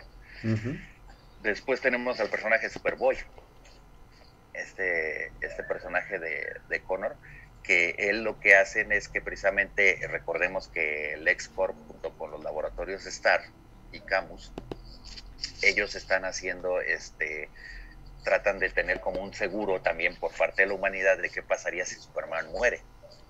Y entonces estaban haciendo un clon, pero este clon obviamente cuando viene la muerte de Superman todavía no está crecido, él es un muchacho de alrededor de unos 16 años. Y entonces lo tienen que liberar o lo tienen que despertar, si quieren verlo así, para que cumpla las labores de, de, Superman. Sin embargo, eso hace que para empezar, pues su conciencia sea la de un muchacho, la de un adolescente, y se comporte como un adolescente. De hecho, Superboy retrata excelentemente bien la cultura de los noventas, ¿no? Cómo se vestía, ¿no? La chamarra de cuero, el cabello alborotado, este, ese, los lentes oscuros, ese tipo de, cuestiones que eran muy de los noventas. Su mechoncito de pelo enfrente, tipo vaselina, ¿no? exactamente, a la Travolta, ¿no? Entonces, este, ese tipo de, de, cuestión hace que Superboy aparezca y inclusive Superboy tiene ciertos poderes que no tiene Superman. Por ejemplo, tiene la famosa telequinesis táctil, donde puede moldear los objetos o cambiarlos solamente con tocarlos. Entonces, este, es, es, un personaje bastante interesante, el de, el de Superboy es un personaje que también yo le tengo mucho cariño cuando lo conocí en el reino de los Supermanes, creo que se me hizo un personaje muy, muy padre, ¿no? Y el otro, pues, es el Cyborg, ¿no? El famoso Hank Henshaw, que recordemos que él es como una parodia o una sátira de qué hubiera pasado realmente si hubieran sucedido una situación como la de los Cuatro Fantásticos. sí, ahí es la pedradota los Cuatro Fantásticos. Exactamente, que salen afuera de órbita, de repente tienen una cuestión de exposición de radiación, regresan, empiezan a tener poderes, pero esos poderes los van consumiendo, es como un cáncer van muriendo cada uno hasta que muere la esposa de, de perdón, muere Henshaw y cuando se presenta ante su esposa, él, él, encuentra la forma de sobrevivir es mediante pasar como su conciencia a una computadora. Y entonces él aparece como un robot, las, la esposa se espanta, se termina matando. Y él cuando se está degenerando, cuando él está muriendo, él pide ayuda a Superman, pero Superman no lo puede ayudar. Entonces él siempre culpa a Superman de decir, si ayudaste a todos, porque a mí no? y entonces él regresa, al tener el control de las máquinas, regresa, tiene acceso a la navecita esta que tienen guardada en Camus, la famosa navecita donde llegó Superman. Y, este, y de ahí él saca el código genético para verse como Superman, nada más que es como un Superman como si fuera Terminator, mitad máquina, mitad humano o kryptoniano, según se vea. Y este superhéroe aparece, de hecho hay una historia bien curiosa, ¿no? Cuando salva a Bill Clinton de un ataque terrorista a la Casa Blanca. Y este, antes de que llegara Lewinsky y todo, todo lo demás. pero, este, pero este, a lo que voy es, él aparece como un icono igual salvador en esa historia, ¿no?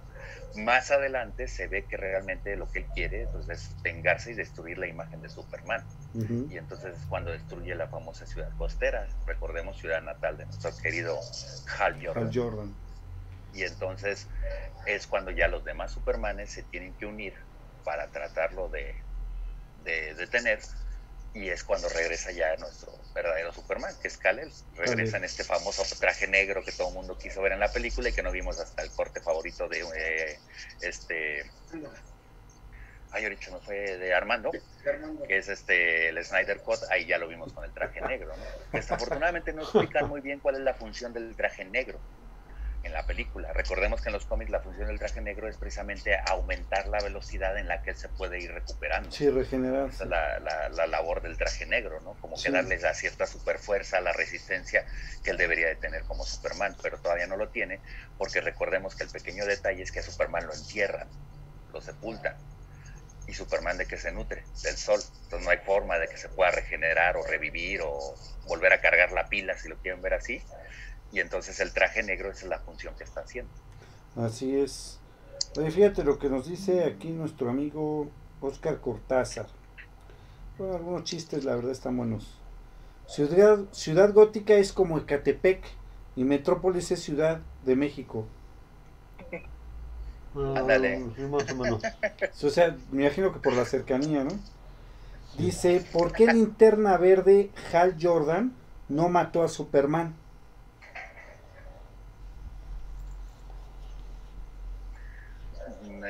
Qué aspecto? Porque, o sea, si, si es que se destruyó Ciudad Costera, recordemos que eh, Ciudad Costera la destruye Cyborg en contubernio con Mongul. Con Mongul, así es. Y en la historia, cuando Hal Jordan llega a precisamente ver que sucedió en Ciudad Costera, con quien se encuentra es con Mongul. Y Hal Jordan, con quien se avienta el tiro, es con Mongul, mientras Superman va a buscar al Cyborg. Al Cyborg, exacto fíjate lo que dice, John Henry Irons venció a la máquina del Cruz Azul. y muchas veces en muchas finales. Bueno, la, la, la, historia del Cruz Azul la vamos a omitir porque sí es una historia de una máquina muy aporreada. Muy aporreada. Pero Lobo ya le había dado una golpiza a Superman. Ciertamente Lobo es un personaje que sí se le ha enfrentado a Superman varias veces. Decía, este, se ha puesto un tirito bastante parejo, ¿eh? Sí, sí, Lobo es también un personaje súper enigmático, ¿no? De Superman, el famoso maestro efectivo. Así es, efectivamente. Muy bien, sí, ya después de todo esto ya viene... Eh, bueno, vinieron muchos eh, aspectos de Superman, ¿no? Vino el hombre del mañana, ¿recuerdas el hombre del mañana? Sí, sí, sí. Viene la, la serie del, del hombre del mañana. Este, no recuerdo quién la escribía, pero me acuerdo que mucho que la dibujaba Tom Grumet. Me gustaba mucho cómo hacía el, el dibujo Tom Grumet. Y vemos precisamente un Superman ya más enfocado como, como que es una transición al Superman moderno. Claro. Esta cuestión de, del hombre del mañana, ¿no? Este, de ahí obviamente vinieron historias muy icónicas como, tal vez no buenas, muchas tachadas por los fans, entre ellos yo, el famoso cambio de, traje y de poderes, ¿se acuerdan? Cuando se vuelve este como Superman eléctrico. Pues es que la verdad sí estaba bastante chafa, ¿eh? O sea, igual, igual y el diseño o visualmente no se veía tan gacho. Pero ya el concepto que manejaban sí estaba bastante pedestre. ¿eh? Sí, sí, sí. Sí, la verdad no, no es un Superman que a mí no, no me gustó. Eh, ah, bueno, poquito antes de eso viene la famosa boda de Superman. Ay, también sé que no. Sí, la boda de Superman. Sí, sí, sí, la historia más triste de Superman cuando se, lo plantearon y se casó. y Le dan un anillo de kriptonita para que no pueda salir a ningún lado. Eso sucede, de hecho, cuando no tiene poderes. Y, y, me acuerdo inclusive que hay una parte muy icónica donde él trata de, de tener un asalto poco antes de su boda, creo que un día antes de su boda se le ocurre meterse a tratar de tener un asalto y pues los monos se lo van a clochar porque él no tiene poderes y su santidad llega a salvarlo, porque precisamente le dice, no quiero que llegues todo golpeado a tu boda el día de mañana, ¿no? Para que veas cómo tú ofendes a su santidad y para que veas todo lo que ha hecho por Superman, porque no nada más le salva ahí la vida, sino que este deja custodiada a Metrópolis en lo que él se va a su luna de miel. Comandados por él, no te hagas menso. Sí, así es, así es. Pues, pero tampoco se pongan perros, por favor, tranquilo. no, es que son los perros del pueblito que se andan agarrando unos contra otros. Ah, está bien. Qué bueno, que se este, arreglando sus Y sí, bueno, de ahí, de ahí viene, este, de ahí pues, pues cambia la famosa saga de Superman azul y Superman rojo. Sí donde por cuestiones del, juguetero y del, y del cyborg se separan, tratan de matar a Superman, pero lo único que hacen es que los separan como en dos entidades, cuando es todavía el Superman este del traje eléctrico. Y entonces queda el Superman azul y el Superman rojo, que el Superman azul es como el Superman tranquilo, así todo bonachón, ñoñín, etcétera, y el Superman rojo es como el más gandallita, el más pasadito de lanza, etcétera y entonces este, viene una situación de los famosos gigantes milenarios, que son como los gigantes de las culturas. Hay un gigante maya, hay un gigante eh, este, egipcio, etcétera, que van saliendo, ¿no? Y hay uno de Stone Age, me acuerdo, de, allá de Gran Bretaña. Y entonces aparecen y estos supermanes se tienen que unir junto con otros este, eh, superhéroes a tratar de detener. Y al final para lograr detenerse tienen que meter al centro de la Tierra y hacer una cuestión de como tratar de, solventar el núcleo y es lo que hace que, se haga una explosión donde terminan otra vez uniéndose los dos Supermanes y regresa el Superman este, original. Original, sí, que todos conocemos chafamente. Porque sí, tuvo bastante de la total esa historia, ¿eh? Sí, digo, no, no es las mejores historias de Superman, pero bueno, es lo que lo que pasó. Lo que pasó. Este, me quiero dar Knight. Pues, ¿Qué? Oye, me quiero dar Knight, este, películas de Superman. ¿Cuál crees que es la mejor película de Superman? Pues, Aparte de la de El hombre de acero. ¿Después de esa? Aparte de esa. Superman 2 de Richard ¿Superman 2? Ajá. La 1 no. No, por eso. Pero, a es, que, creo que no, te entendió el sarcasmo. Sí. creo que no te entendió el sarcasmo, Uriel, que tú te referías a la máxima de, de Armando. Sí, no, no, no, pero en general su, su película favorita de Superman. Pues, la, la, mía, la favorita es la de 78, la de Superman, la película. Después sería la 2, la que siguió. Y de ahí hasta. No, de ahí ya. Pues, creo que las últimas de Henry Cavill, la del Snyder Cut, serían, sería mi, mi Superman después de eso, el, que le continuó. ¿Superman regresa no te gustó? no. No. Fíjate, finalmente se me, hace, se me hacía medio, de por sí que el, personaje se me hace medio ñoño. Y ahí está de nada. O sea, y el ex Luthor que tenían ahí, pues, Kevin Spacey quiso este, imitar a Jim Hackman y pues como que no. Aguas, eh, porque aguas, porque te estás metiendo en terrenos peligrosos, ¿verdad, Rodo? Sí, sí, sí. no, digo, o sea, obviamente yo entiendo, o sea, hay que... Creo que esa película, como bien lo está diciendo Dark Knight, los, los actores trataron de seguir como la línea que habían dejado los actores anteriores, que era Christopher Reeve y Jenny Hackman. Y si se fijan ambos eh, actores, en este caso ahora Kevin Spacey y Brandon Ruth, tratan de seguir lo mismo. Si se fijan, el personaje de el Superman y Clark Kent de Brandon Root es muy parecido al de Christopher Reeve. Sin llegar al nivel de maestría que tiene Christopher Reeve, pero sí es muy bien. De hecho, es como que yo creo el segundo personaje que más puede llegar a ser esa dualidad entre Clark Kent y Superman. El segundo actor, más bien, este, que lo puede hacer. Todavía ahí a Brandon Root le compro que Clark Kent es una cosa y Superman es otra. Y Jenny Hackman lleva como un Lex Luthor ya todavía más pues, satirizado, ¿no? O sea, esa cuestión, me acuerdo de esa escena donde le dice, dígame, dígame, dígame. Este, y se acerca con Luisa Lane, le cuenta el plan y dile, dímelo, dímelo, lo quiero ir. Y le dice esta, este, Luisa Lane, no estás loco. No, no, no, lo otro que siempre me dices. Ah, Superman nunca va a dejar. No es cierto. O sea, ese tipo de detalles es muy, muy de, de seguir la forma de Jim Hackman, ¿no? Pero en sí... No hubieran querido copiar la película, si no hubieran querido hacer los personajes, hubieran hecho algo nuevo, posiblemente hubiera funcionado. Es que está como... este, lo que le falla a esa película es que quisieron meter todo en una. Sí. Este, hicieron el regreso de Superman. No el regreso en el sentido de la muerte, sino el regreso de que se había ido y no había estado y por eso tantos años sin película y bla, bla, ¿no? Ok, eso está padre, y entonces te pones en eso. Pero también le meten la parte de donde tiene el hijo. La historia esa donde tiene el hijo con, con Luisa Lane. A su vez también meten la cuestión del Luthor, de lo que quiere hacer con los cristales que obtiene de la fortaleza de la soledad, donde resulta que la fortaleza de soledad está más chafa que nuestra casa y se puede meter quien sea ahora, ¿no? Entonces, este, ya, ya ni la baticueva se mete tanta gente y es lo que también la baticueva todo el mundo se mete.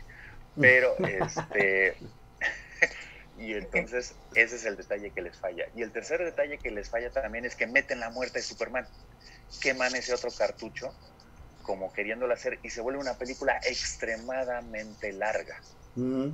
Y entonces se vuelve una película muy pesada. sí, de hecho sí está como pesadona, ¿eh? Oye, pero a ver, fíjate, este, ¿Ale anda por ahí todavía? Sí, que no. Oye, tú que eres más joven de, todos nosotros, eh, ¿qué opinas de Superman y lo nuevo que has visto de Superman? ¿Cómo ves a ese personaje, tú siendo generación de cristal? Eh, mira, yo la verdad es que yo algo que veo de Superman, que igual y no me gusta tanto, es que como fue creado, pues fue de los primeros personajes de superhéroes eh, los escritores le daban mucha importancia al, entretener a un público infantil. Entonces a muchos de sus poderes, de sus habilidades, como que no les daban una justificación, ¿me entiendes? Entonces, este, con el tiempo viene arrastrando todas esas este, características y como que ahorita en estos tiempos están luchando un poquito como para justificarlas, ¿me entiendes? Entonces, este, es algo como que me hace ruido, como que digo, está muy, este, muy roto este personaje. Y este, siento que muchas veces es como esta parte de, este, como que él es muy fácil derrotar a sus, enemigos. ¿Me entiendes? Sí. Sí, sí, sí. Bueno, si, nos vamos a eso, pues sí, Superman es como diría, como dijo Ale, ¿no? Es un personaje rotísimo, como diríamos en los videojuegos, ¿no? O sea, quiere decir que tiene todo al máximo, ¿no? Entonces, sí llegó un momento, muchas veces lo hemos platicado Uriel y yo, que Superman se endiosó. Llegó un momento en que nada lo podía detener, nadie le podía ganar, nadie, etcétera, ¿no? Sí. Y entonces se volvió un personaje aburrido. Porque pues ya para qué leías una historia si sabías que siempre iba a ganar. Si siempre que de alguna manera ibas a salir avante, ¿no? Que es algo de lo que le está empezando a pasar a su santidad últimamente. Batman igual está llegando un momento en que dices, pues ya siempre va a salir, pues es Batman. Pues es Batman. Hacer lo dice, soy Batman. Soy Batman. Entonces, entonces, ese es el detalle que tuvo Superman, ¿no? O sea, Superman, como bien dice Ale, como que no supieron manejar y, y más ahora en esta, en esta transición de, de como el viejo Superman al nuevo Superman, eh, en el sentido cinematográfico hablando, eh, no han sabido como él dice de manera muy atinada, como aterrizar sus poderes, ¿no? El justificar por qué es cada cosa de Superman, ¿no? Y ahora nada más te ponen un Superman que pues puede hacer todo y tú dices, bueno, ¿y de dónde salió? ¿Cuál es su motivo? ¿Cuál es realmente es la, la, la misión de Superman? Cosas que en otras películas, como ahorita lo mencionamos hace ratito, pues sí te lo especificaban, ¿no? Te decían cuál era la labor de Superman, estar aquí, ¿no? Inclusive hasta en la del Hombre de Acero, en la mejor película de todos los tiempos de Armando. Este, Aunque creo que la mejor es Batman contra Superman. Pero este a lo que voy es, por ejemplo, o sea, está esa escena donde está inconcebible cómo muere Jonathan Kent. ¿Se acuerdan cuando está el tornado? El tornado. El, sí, no está bastante chafandona, ¿eh? Y, y, tú dices, o sea, caray, eres Superman, o sea, te puedes mover tan rápido que nadie te puede ver, vas, sacas al perro y tan se acabó, ¿no? No, y te digo otra cosa, era más factible que el perro sobreviviera solo a que alguien arriesgara su vida por irlo a sacar. Ajá.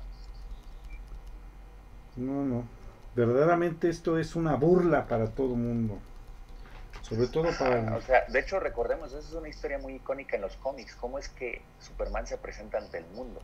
Sí, claro. La primera vez que Superman se presenta ante el mundo, recuerden que es cuando va a haber un choque de trenes. Ajá. Y entonces Superman, todavía como Clark, que todavía ni siquiera con el traje ni nada, él salva a la gente del, del tren y entonces él luego está bien preocupado hablando con su papá, con Jonathan, y que le dice, papá, es que discúlpame, pero no podía dejar que la gente se muriera. Pero el problema es que ahora todo el mundo me va a buscar. Todo el mundo va a querer saber quién soy. Y entonces cuando él ya habla y le dice, bueno, pues creo que tienes que seguir estas cuestiones, y ya es donde él toma la identidad de Superman y Clark Kent es el, como él, la identidad secreta, ¿no? Eso es verdad, la persona que, que, le da la idea de tener una identidad secreta es su papá. Ajá, eso es, eso es cierto pero ahí sí hay una justificación, como no como dice Ale, que nada más llega el Superman endiosado y no te dicen ni por dónde salió ni qué onda. ¿no? No, pues es que es Superman. pero a él no le funciona. Ah, él no le funciona. Porque soy Superman, pero lo puede llegar y Batman decir porque soy Batman y todo el mundo se la cree. Pues sí, pues es que lo estamos viendo. por eso es él. Oye. Es que, es que lo dice con otro tono. Es que lo dice. Que déjame decirte que, bueno, yo no sé, yo creo que se me van a echar encima ahorita, pero ¿cómo se me hace ridículo eso, eh? O sea, e, eso que dejó este, Chris Bain de hacer, hacer la voz, ¿cómo se me hace ridículo, eh? Y de ahí ya se quedó el Ben Affleck y el y el Pattinson le hacen igual. Y a mí se me hace, a mí eso se me hace ridículo. O sea, nadie en sus cinco sentidos que usara una máscara, bueno, por principio de cuentas no usaría una máscara nadie, ¿no? Pero que usar una máscara no hablaría así. Por eso me sigo quedando con Michael Keaton como Batman, que no tenía necesidad ni siquiera de hablar. Ajá, es que eso es lo que tiene que ser Batman. Un tipo que solo con la misma presencia te intimide. Exactamente. Su sarcasmo de, de, de arrodo se Ahora, escucha No, no, no, o sea, es la verdad, ¿no? La verdad, o sea, ese es el chiste de Batman, pues es un humano. Y entonces, si cualquiera se da cuenta que es un humano y le puede dar un balazo y lo tira, pues dice, no, o sea, si es alguien que con la misma sombra, la misma atmósfera, la misma eh, presencia, te intimide. Claro. Y entonces, ahora, lo que sí le tenemos que decir, gracias a Michael Keaton, de que dejó ese estigma, es el famoso Soy Batman. Sí, claro. Puede decir que esa es su tarjeta de presentación en su primer película. Cuando le preguntan quién eres, soy Batman. Y tómala, ¿no? De ahí ya sé que soy Batman, ¿no? Pero bueno, son cosas que, que la verdad se han vuelto icónicas de los personajes. Fíjate, este nos preguntan aquí, ¿qué fue primero la muerte de Superman o la queda de murciélago? Ya dijimos que la muerte, de hecho, hay una escena en el, en el cómic, ajá, es en la caída del murciélago, justamente, creo que es como, no sé, como la tercera o cuarta viñeta, donde Batman está saliendo de la casa y trae la, la, banda de luto de Superman. Así es, trae el, el brazalete. El brazalete, sí, como la bandita, ¿no?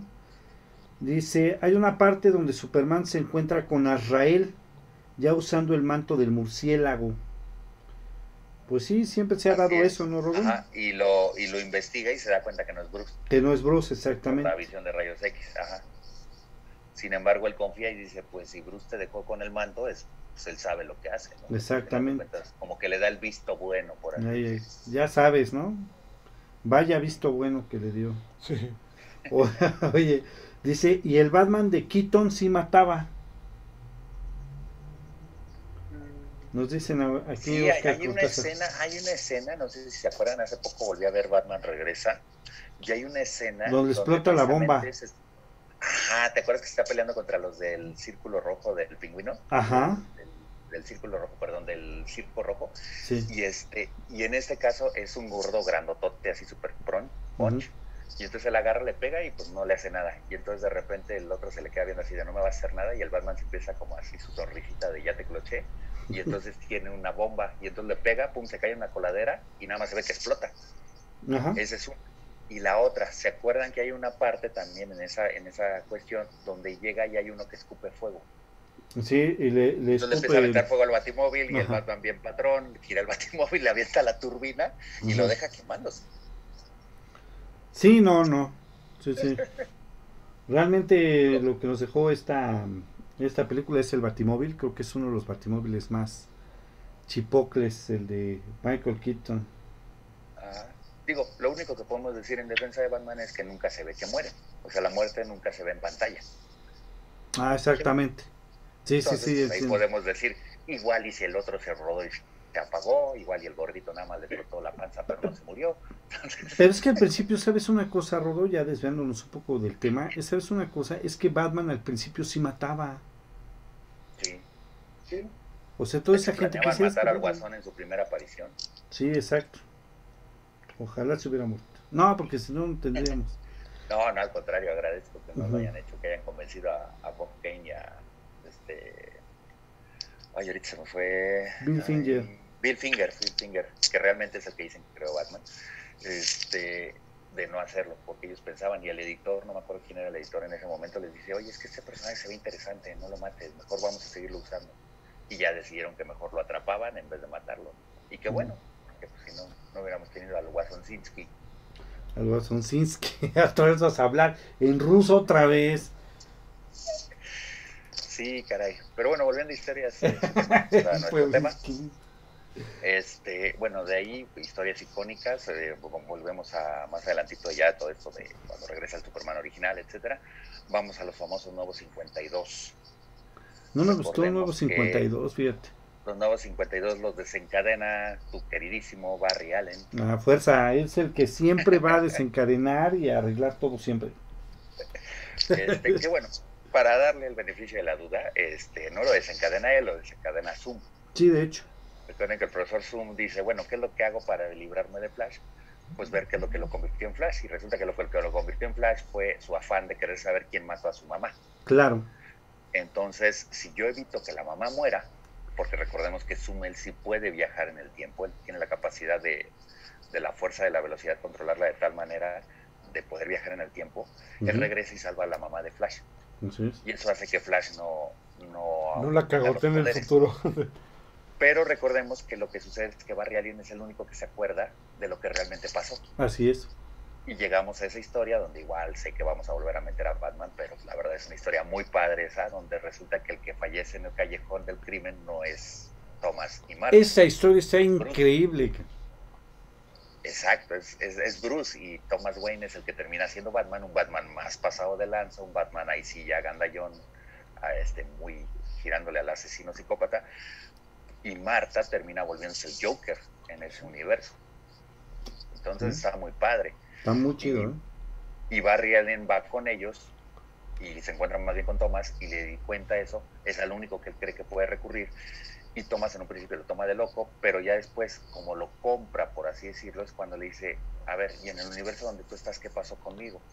No, pues tú estás muerto, entonces el que está vivo es tu hijo. de hecho, le manda una nota, eso es lo chido de esa Exacto, eso es lo que hace que Thomas haga todo por reconstruir esa línea temporal donde Bruce está vivo. Así es, pues lo hace todo por su hijo. Haciendo paréntesis, ya prepárense porque en este mes sale eh, Flashpoint Beyond que es una historia donde qué pasa si cuando sucede todo esto del famoso Flashpoint, el universo de Thomas Wayne sigue existiendo. Ajá. Es decir, Thomas Wayne no desaparece, por así decirlo. Y entonces van a narrar esa historia. La va a escribir Geoff Jones. Me la, la primicia no me late mucho porque es algo que ya como que había quedado perfectamente bien con esa carta tan inspiradora que tú dices que le manda Thomas a, a Bruce. Pero bueno, es Geoff Jones. Entonces le tengo cierta fe a la historia. ¿no? Pero bueno, eso de Flashpoint lo que hace es que cuando ya corrige todo Barry Allen, regresan, pero los superhéroes regresan cinco años más jóvenes. Todo el universo, los, los, superhéroes ya son más jóvenes. Entonces tenemos un Clark Kent más joven, un Bruce Wayne más joven, etcétera, etcétera, etcétera. Y entonces tenemos un Superman inclusive con un diseño diferente. Ya su personaje, recuerden que ya no trae los calzones arriba de los pantalones. ya los usan por dentro en ese universo. sí. Entonces, este, ya pues es que tiene que ir con la moda, ¿no? Sí, claro. Entonces, este, ya toda esa cuestión, eh, pues para algunos gustó en el sentido, por ejemplo, de diseño de los personajes, pero en las historias como que no gustaron. A mí no me gustó, todos eran Batman. De hecho, si se fijan, todas las historias de esos este, superhéroes de DC, con ese famoso eh, nuevo 52, todos cambiaron de dibujantes y de escritores. Todos. El único que no cambió fue Batman. Fue Batman. Batman se mantuvo Scott Snyder y Greg Capullo, se mantuvieron en todos los que eran los, los nuevos 52. Pues Pero fue una historia que realmente pues no gustó. No, a mí no me Tal gustó. Vez, como dice Uriel, no, no eran, no tenían la esencia. Sí, todos se comportaban, todos eran Batman, todos se comportaban como Batman. No veíamos un Superman como era un Superman, un Aquaman como era un Aquaman, un Linterna Verde, etcétera, ¿no? Ahora, una pregunta, Rob, ¿por qué 952? ¿Por qué? Ah, porque se supone que cuando se hace eso, DC reestructura sus tierras o sus universos. Recordemos los famosos multiversos. Y en este caso, eh, DC lo maneja como tierras. Y entonces se regresan a 52 tierras. La Tierra Cero, que es la tierra, eh, digamos, donde están todos los superhéroes que conocemos normales, y luego están las diferentes tierras donde hay como versiones diferentes. Por ejemplo, está la famosa Tierra 3, que es donde están los superhéroes malos. Donde está este eh, Ultraman, Y, Nightwolf y todo eso, el que es como Supermujer. la Liga de la Justicia mala. Ajá, exactamente, ¿no? Eh, hay otro universo donde, por ejemplo, son los que es el Superman como conejo. Parece como un Bugs Bunny. Este... Ahí, ahí es donde, eh, donde crearon el Superman este, negro. Ándale, él está en la Tierra 2. Él está en la Tierra 2, exactamente. Ajá, correcto. Así es. Pero entonces se reestructura nada más 52 tierras. Y por eso se llaman. Nuevos 52. Así es. Oye, dice, mm, el final de Batman contra Superman es justificable por el nombre de Marta. Yo, yo, nos dice aquí Oscar, lo que pasa es que, ¿sabes qué? Yo sí acepto que sí se ve bastante chafón esa parte, pero sí tiene una justificación porque ambas mamás sí se llaman Marta. Desde 1938 y 39 sabemos que las dos mamás se llaman Martas. No, pero era la novia y la mamá, ¿no? No, las dos mamás son Martas. Marta Kent Marta, Wayne. Ah, cierto. Entonces sí, sí, ahí, sí ahí, sí, debo de justificar que sí es real eso, o sea, no, no es sacada de la manga de, Snyder. No, exacto. Ahí sí, la verdad, las dos mamás se llaman igual. Que sí está medio acá o sí se ve medio acá, sí estoy de acuerdo. Pero realmente el problema sí. es que volvemos a eso. No hay un trasfondo, como lo que me comenta Ale, donde tú te entiendas y cuando llegue ese golpe que dices Marta, tú digas, es que efectivamente lo está diciendo por su mamá, o sea, por la mamá de, de, Superman, sí, no claro. por la mamá de Batman. Claro. Pero Batman se lo va a comprar porque va a pensar que le está diciendo de la mamá. Sí, o sea, dice este cuate que por qué sabe el nombre de mi mamá, ¿no? Ah, exactamente, así es correcto, pero pues no hay un trasfondo, es lo que decimos ahora, no, no, hay una cimentación de personajes, ¿no? Fíjate que también hay otra, este, bueno, yo voy a recordar una historia que a mí en lo personal me gustó mucho, forma parte de los otros mundos, y ya yo, creo que Rodo ya está imaginando cuál es. Balas Ardientes, creo que está súper buena, ¿eh? Uh, sí, ¿qué pasaría si Superman cae en Ciudad Gótica en vez de Smallville? Exactamente. ¿Y, y qué te da por resultado? Un Batman, pero verdaderamente gandalla, ¿eh? Peor que el Batman real. Sí. ¿no? Es, es, la esencia de Batman con los poderes de Superman. Exactamente, la esencia de Batman con los poderes de Superman. Y la verdad está súper buena. Eso yo creo que lo, lo, Esa historia también la, la, la, resaltaría yo, fíjate. Sí. sí, o sea, si podemos buscar, que la verdad hay historias de Superman muy buenas, ¿no? O sea, la que corrige como los nuevos 52, que es Convergencia que da el paso a Revert. A Revert. También está buena esa parte, cómo regresa el Superman original. Así el Superman, digamos, de los 90, el de la muerte de Superman. Cómo regresa, cómo ya tiene a su hijo, precisamente a Jonathan Samuel Kent. Obviamente, ¿por qué? Por el nombre de los dos abuelos, ¿no? El papá de Luisa Lane y el papá de Clark Kent. Clark Kent. Eh, donde ya está él otra vez con Luisa Lane, porque recordemos que también algo que no gustó mucho en los 952 es que le ponen que la relación la tiene con la Mujer Maravilla. Sí. Y entonces fue algo que también prendió mucho el hate, ¿no? Entonces, este, ahí ya reestructura todo, corrigen todo, los personajes vuelven a tener las edades que tienen y todo vuelve como a su universo normal, donde efectivamente había habido una cuestión de una muerte de Jason Todd, una cuestión paralítica de, de Batichica, el Superman que tenía a su hijo, que estaba casado con Lisa Lane, el, el Wally West original, nuestro Wally West pelirrojo. Ajá. ¿Recuerdan? Nuestro Wally West original. Sí, porque en, en el, el, nuevo era, era de color, ¿no? Ajá, y Wally West es el, el velocista más rudo de los, de los Flash, digamos. Es Obviamente el más rápido. Tiene más poder, pero es, pero es el, el de los Flash, es el mejor en sí. ese aspecto. Tienes, o sea, es el más rápido, es el que alcanza la velocidad Ajá. de la luz, ¿no? Sí, como, como personaje de Flash, digo, yo me toco Barry Allen, pero con sí, la claro. velocidad del uso es Wally West. Todos nos quedamos con Barry Allen de Flash.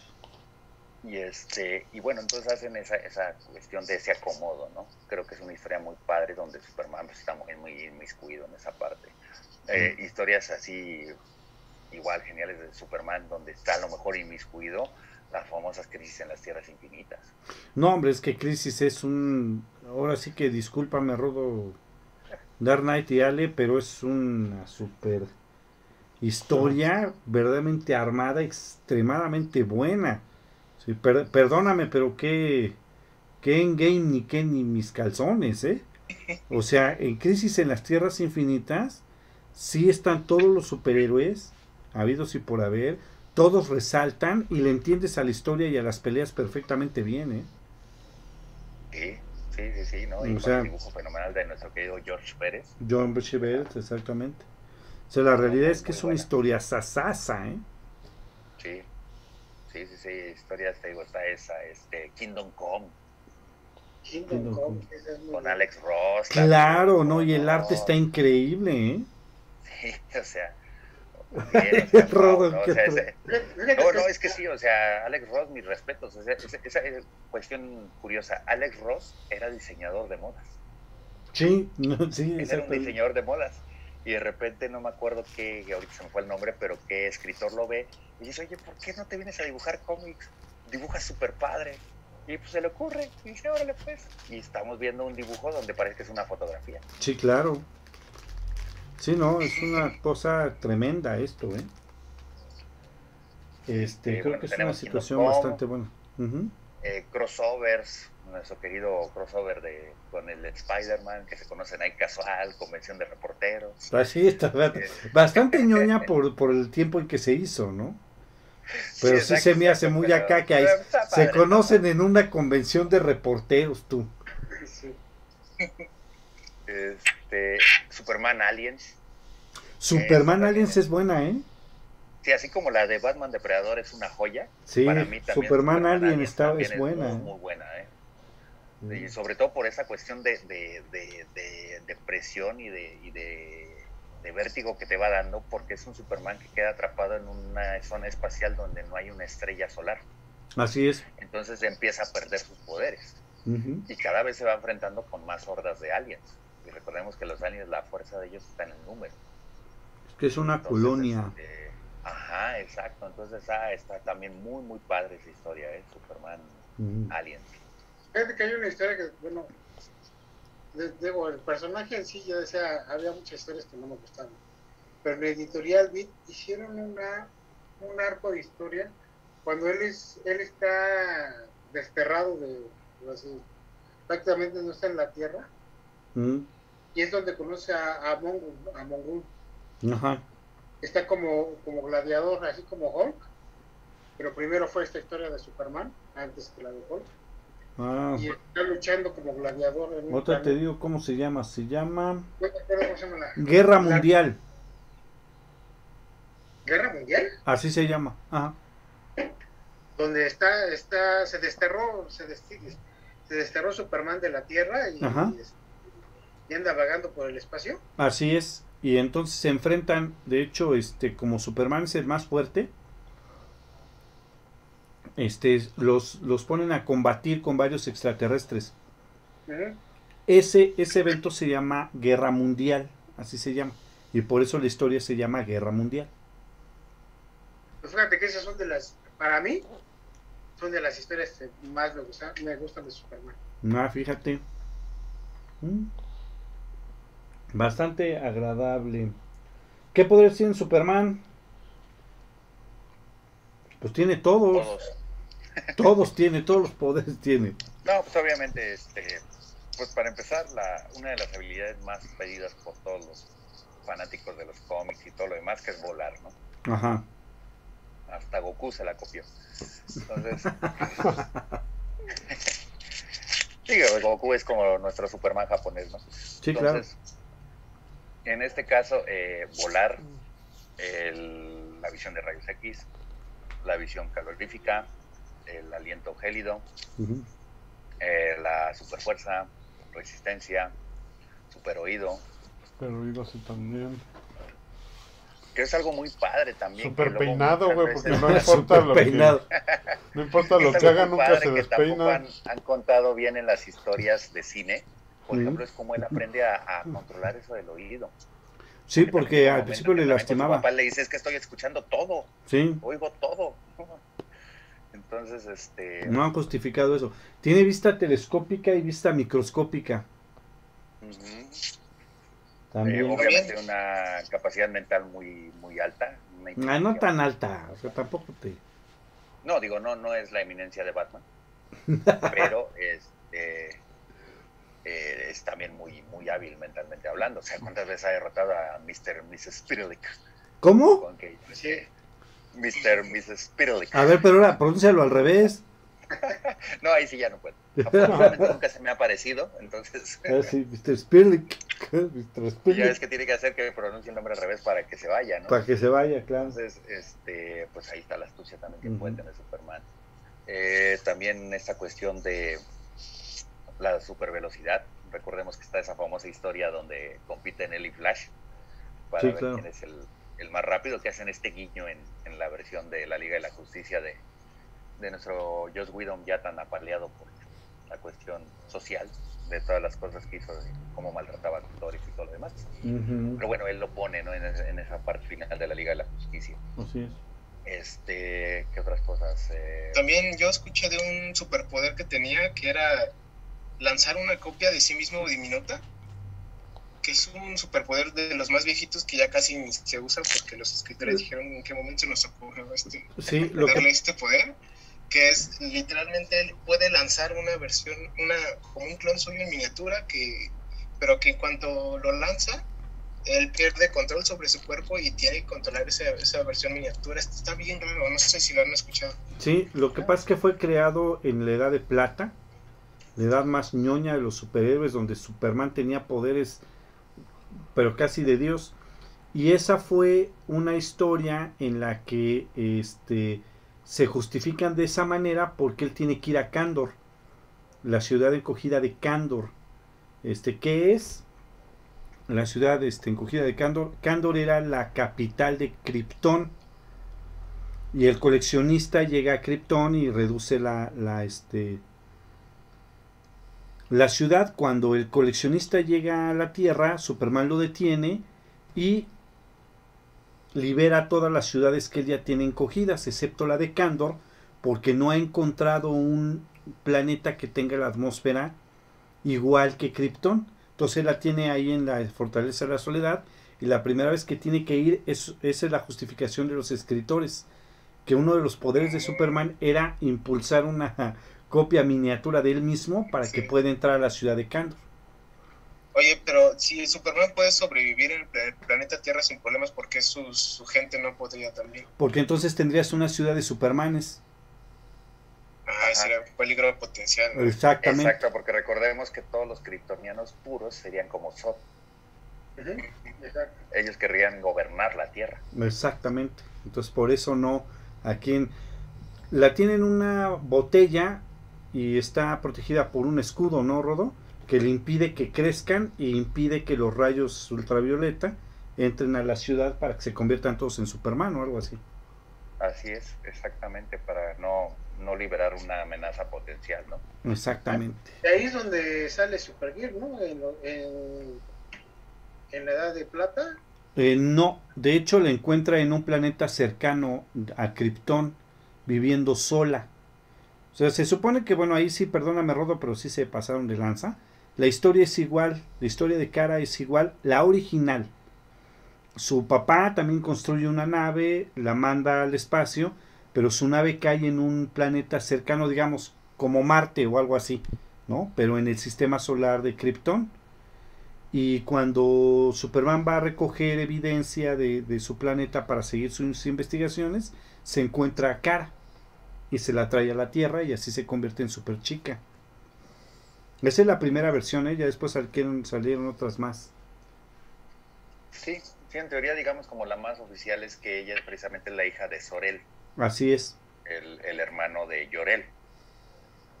Y entonces, este, al, al ser hermanos, saben lo que va a pasar en Krypton y la mandan, pero ella se pierde.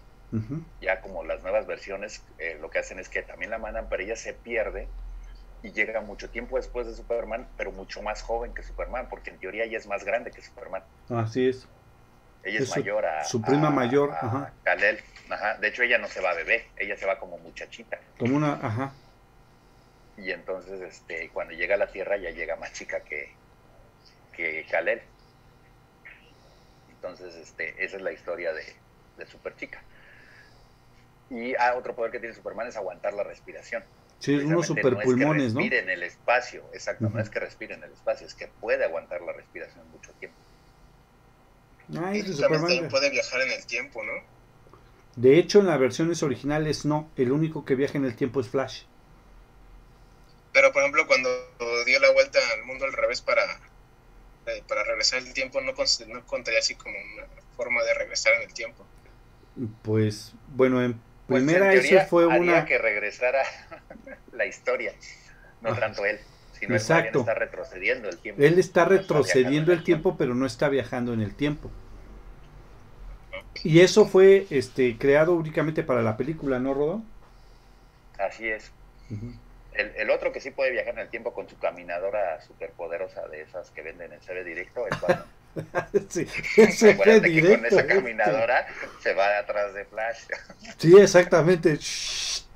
Está padrísimo eso, ¿eh? De lo más original. Pero se la compras porque es Batman. Sí, no, se la compraron en CB Directo, no dices que Bruce Wayne se la compró en CB Directo. CB Directo. Eh, ok, bueno, pues creo que son todas las preguntas que nos han estado haciendo ahorita. Mm, que si es, este, son mejores amigos Batman y Superman, pues es una relación rara, ¿no? No son es una relación rara, pero realmente sí son super compas, ¿eh? Sí son super compas, pero como que medio se odian gachamente, ¿no? Pues más que nada es como una competencia, es como siempre ver quién es el mejor, ¿no? algo así, ¿verdad? Este, algo, algo que está rescatando muy bien ahora Mark Waid, que acaba de sacar una nueva serie precisamente en DC, que se llama World Finest. ¿Se acuerdan de esta famosa serie World Finest? Que la historia original es cuando se conocen, cómo se dan cuenta Batman, que es Clark Kent Superman, y Superman, que Bruce Wayne es Batman. Y este, él está haciendo como una, una historia, no repitiendo, no haciendo remake ni nada, sino como retomando esa cuestión de esa camaradería que tenían Batman y Superman, pero a la vez como el respeto, a la vez como el, la competencia, etcétera. Está muy padre, pero al final de cuentas la amistad es enorme, porque Batman ha dejado confiarle a Superman también toda su vida, ¿no? Sí, claro. sabe, Superman sabe toda la vida de Batman y Batman sabe toda la vida de Superman. Tanto mm. así que Batman es el único que tiene la forma de detener a Superman. Ah, sí, y se la confía. Superman. Sí, Superman se la confía a él. Sí, le dice, si algún día me vuelvo algo que yo no pueda, que no pueda hacer lo que yo represento, tú eres el que me tienes que detener. Aquí es el único que tengo la confianza para que me detenga. Así es. Sí, efectivamente, es una historia también muy buena esa, fíjate. ¿eh? Sí. Más bien, ¿sabes qué es lo que...? que ya después es un anillo de. Así es. Fíjate que hasta cierto punto yo los veo como que se tienen envidia mutuamente.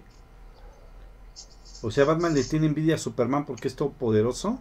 Y Superman le tiene envidia porque siendo un humano normal, todo el mundo lo reconoce a él también. Ajá. Como es como esa envidia de la, de la buena. Sí, es envidia profesional. Ándale, correcto. Envidia profesional. Pero siempre que necesiten una ayuda del uno del otro va a estar ahí. Va a estar ahí, exactamente. Muy bien, chamacos, pues ya no. nada más hacer paréntesis, la ayuda que le da Superman a Batman cuando muerte en la familia. Sí, claro. No, también ha habido rescates de, de Superman bastante chidos, ¿eh? Hacia Batman, por supuesto. O sea, no nada más Batman lo ha rescatado, también Superman lo ha rescatado a él. Ajá. De hecho, no sé si te acuerdas en el Kingdom Come, una escena que a mí me gustó mucho. Eh, que Superman va a ver a, Bruce Wayne, ya todo el mundo sabe que es Bruce Wayne. Y este le está contando Bruce el plan que, tiene para detener a, a, este, los nuevos superhéroes. Y la clásica escena de Batman, pero con Superman, que está Superman atrás de él, Bruce está platicando, hablando, y de repente sigue hablando y cuando voltea ya no está.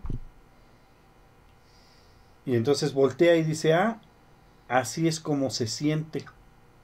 Ajá, exactamente. Porque Batman siempre le hace lo mismo a todo mundo. Y el único que se lo pudo hacer a él es Superman.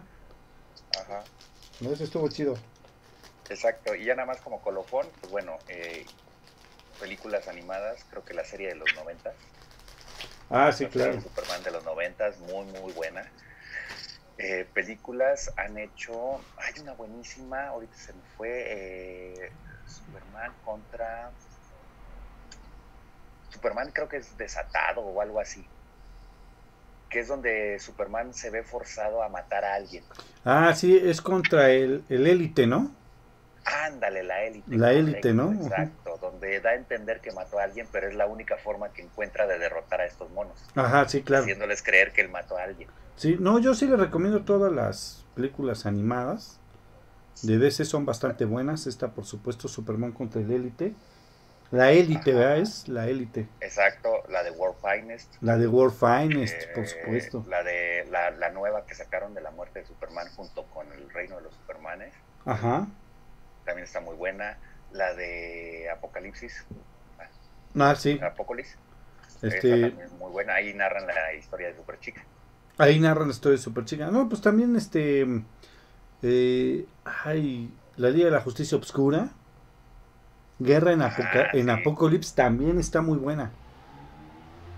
La, la de la Liga de la Justicia, la de War donde precisamente ah, la primera, claro. se forma la Liga de la Justicia. Sí, está muy buena también. Ahí tenía la historia, ahí estaba Zack Snyder que copia todo, pues ahí tenía la historia para hacer su Liga de la Justicia. Sí, no manches, hubiera quedado increíble. Estaba genial.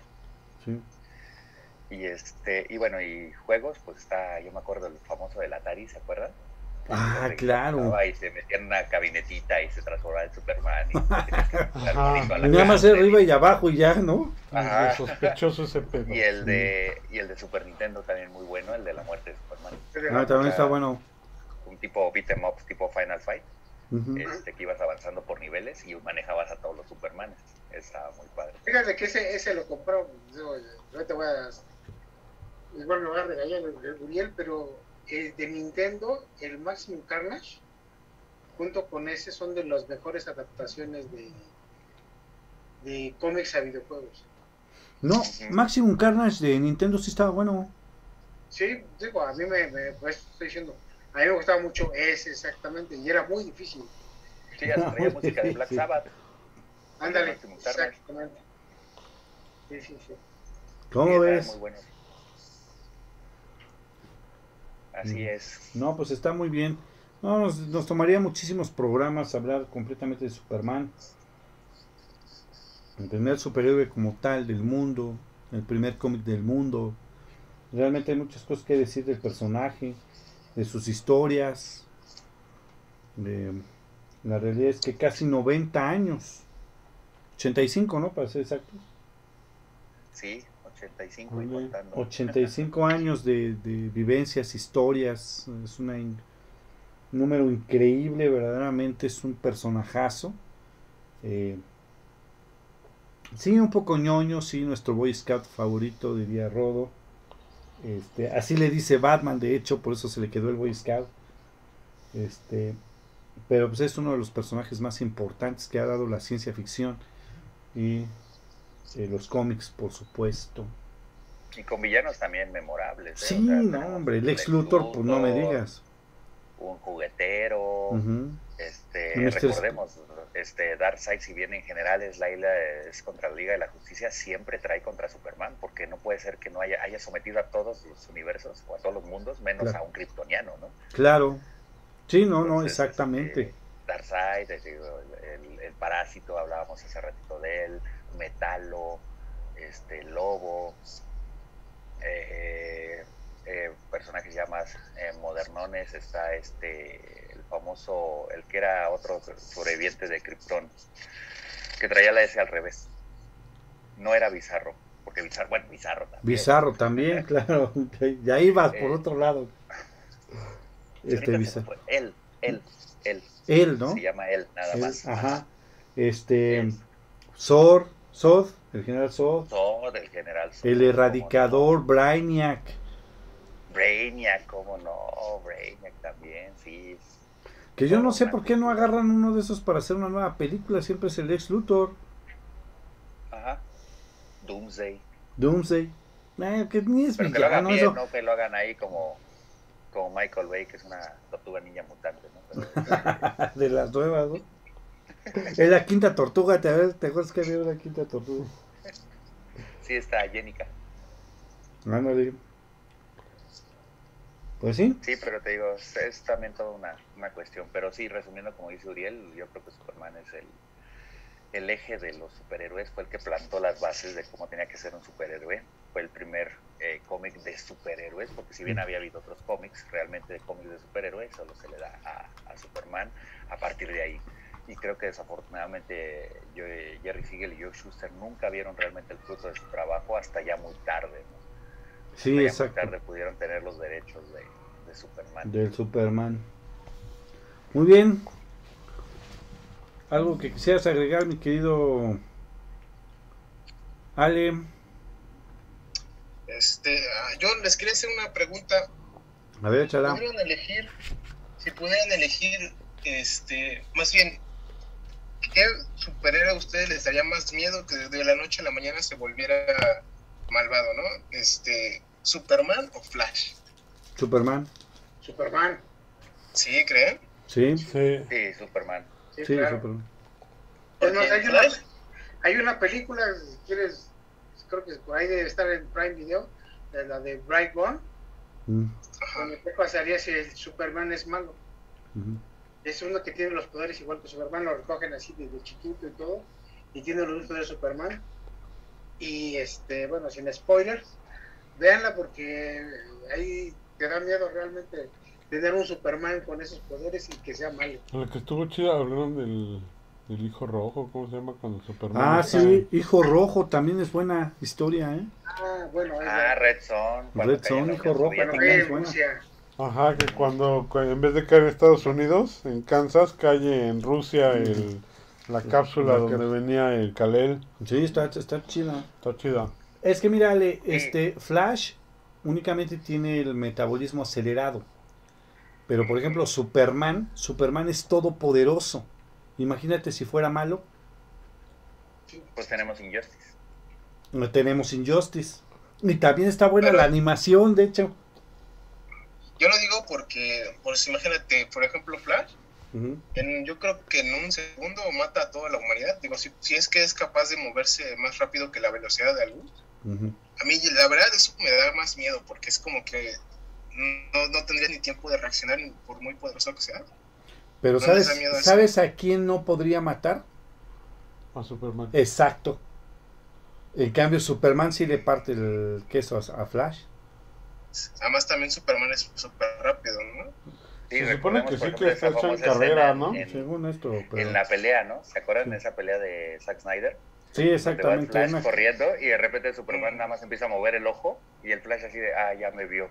Ajá. Ajá, pero también fíjate que en esa escena icónica de Snyder y de el, el Snyder Cut, se- también te da a entender que Flash es más rápido que Superman, porque no le logra dar ni un golpe.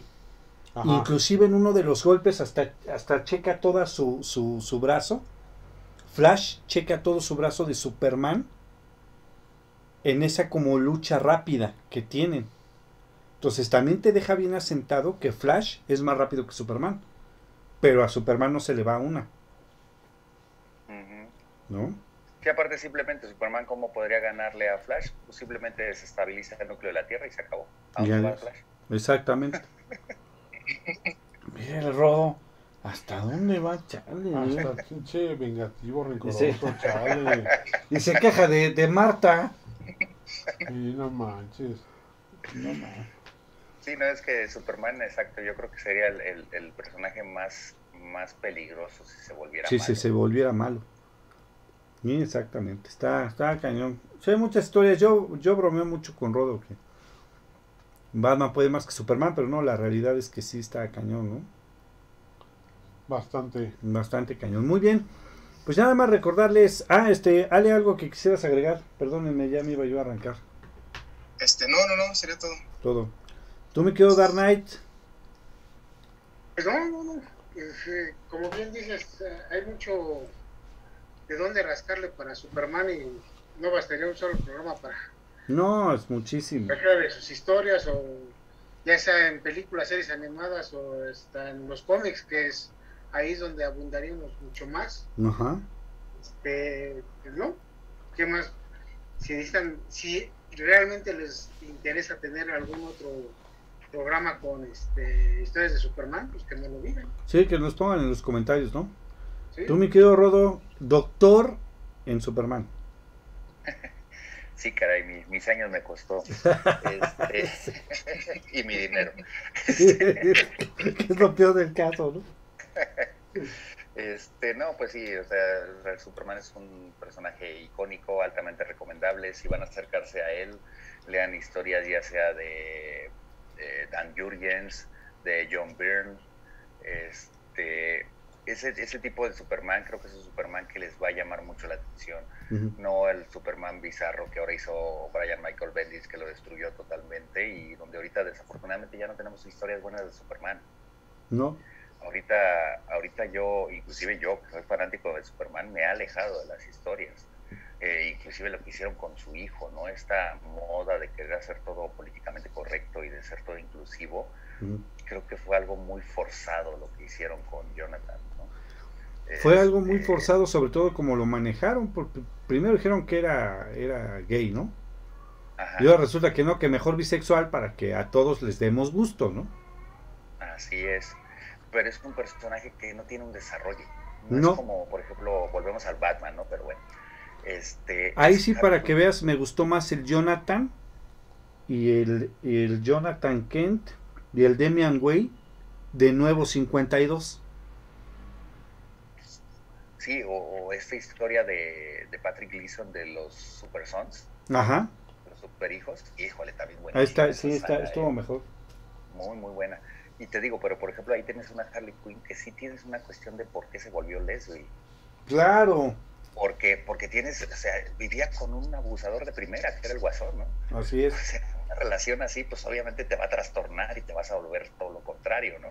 Obvio. Tienes una Pamela uh, Ivy, una Poison Ivy, Poison Ivy. este, que, que, que, también, o sea, desde que el papá abusaba de ella y todo eso, pues tú entiendes que va a agarrar un coraje y un odio hacia los hombres, ¿no? Sí tiene una historias fondo que se van desarrollando, se van desarrollando, van llevando. No nada más porque se te para ocurrió. tomarse la historia, no nada más porque de un día a otro quieres ser inclusivo y quieres estar de boga y en moda, pues no, pues no va a ser, ¿no?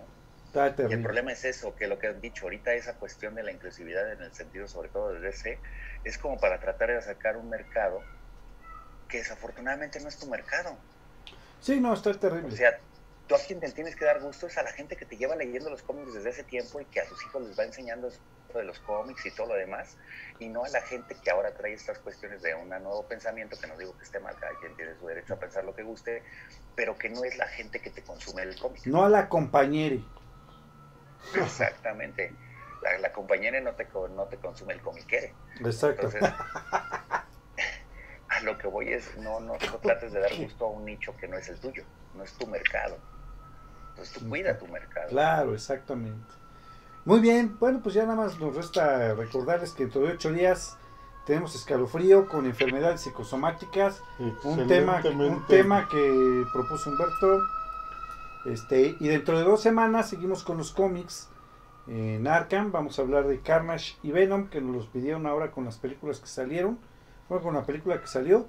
Y les recuerdo que el día 30 de abril, que aparte es Día del Niño aquí en México, sábado 30 de abril tenemos Arkham Spoilers con vamos a estar con la serie de Arcane que nos recomendaron mi querido Ale. Uh -huh. Y vamos a hablar también de Batman. Querido Dark Knight y Rodo para que nos agarremos aquí del chongo. ¿De Pattinson? De Pattinson, exacto. Va. Exacto, ya los que tienen eh, haciendo un comercial, un golín, los que tengan HBO Max, ya a partir del lunes podrán ver en streaming totalmente gratis Batman. Sí. Pero sí que buen comercial te aventas, ¿eh? Te vamos a contratar para que hagas los demos aquí de Arkham y Escalofrío. Sí, sí, sí, para que me paguen algo, hijo. Todos queremos que nos paguen algo. Muy bien, muchísimas gracias a todos, cuídense mucho y nos vemos dentro de ocho días. Va excelente semana para todos. Igualmente, un saludo a todos.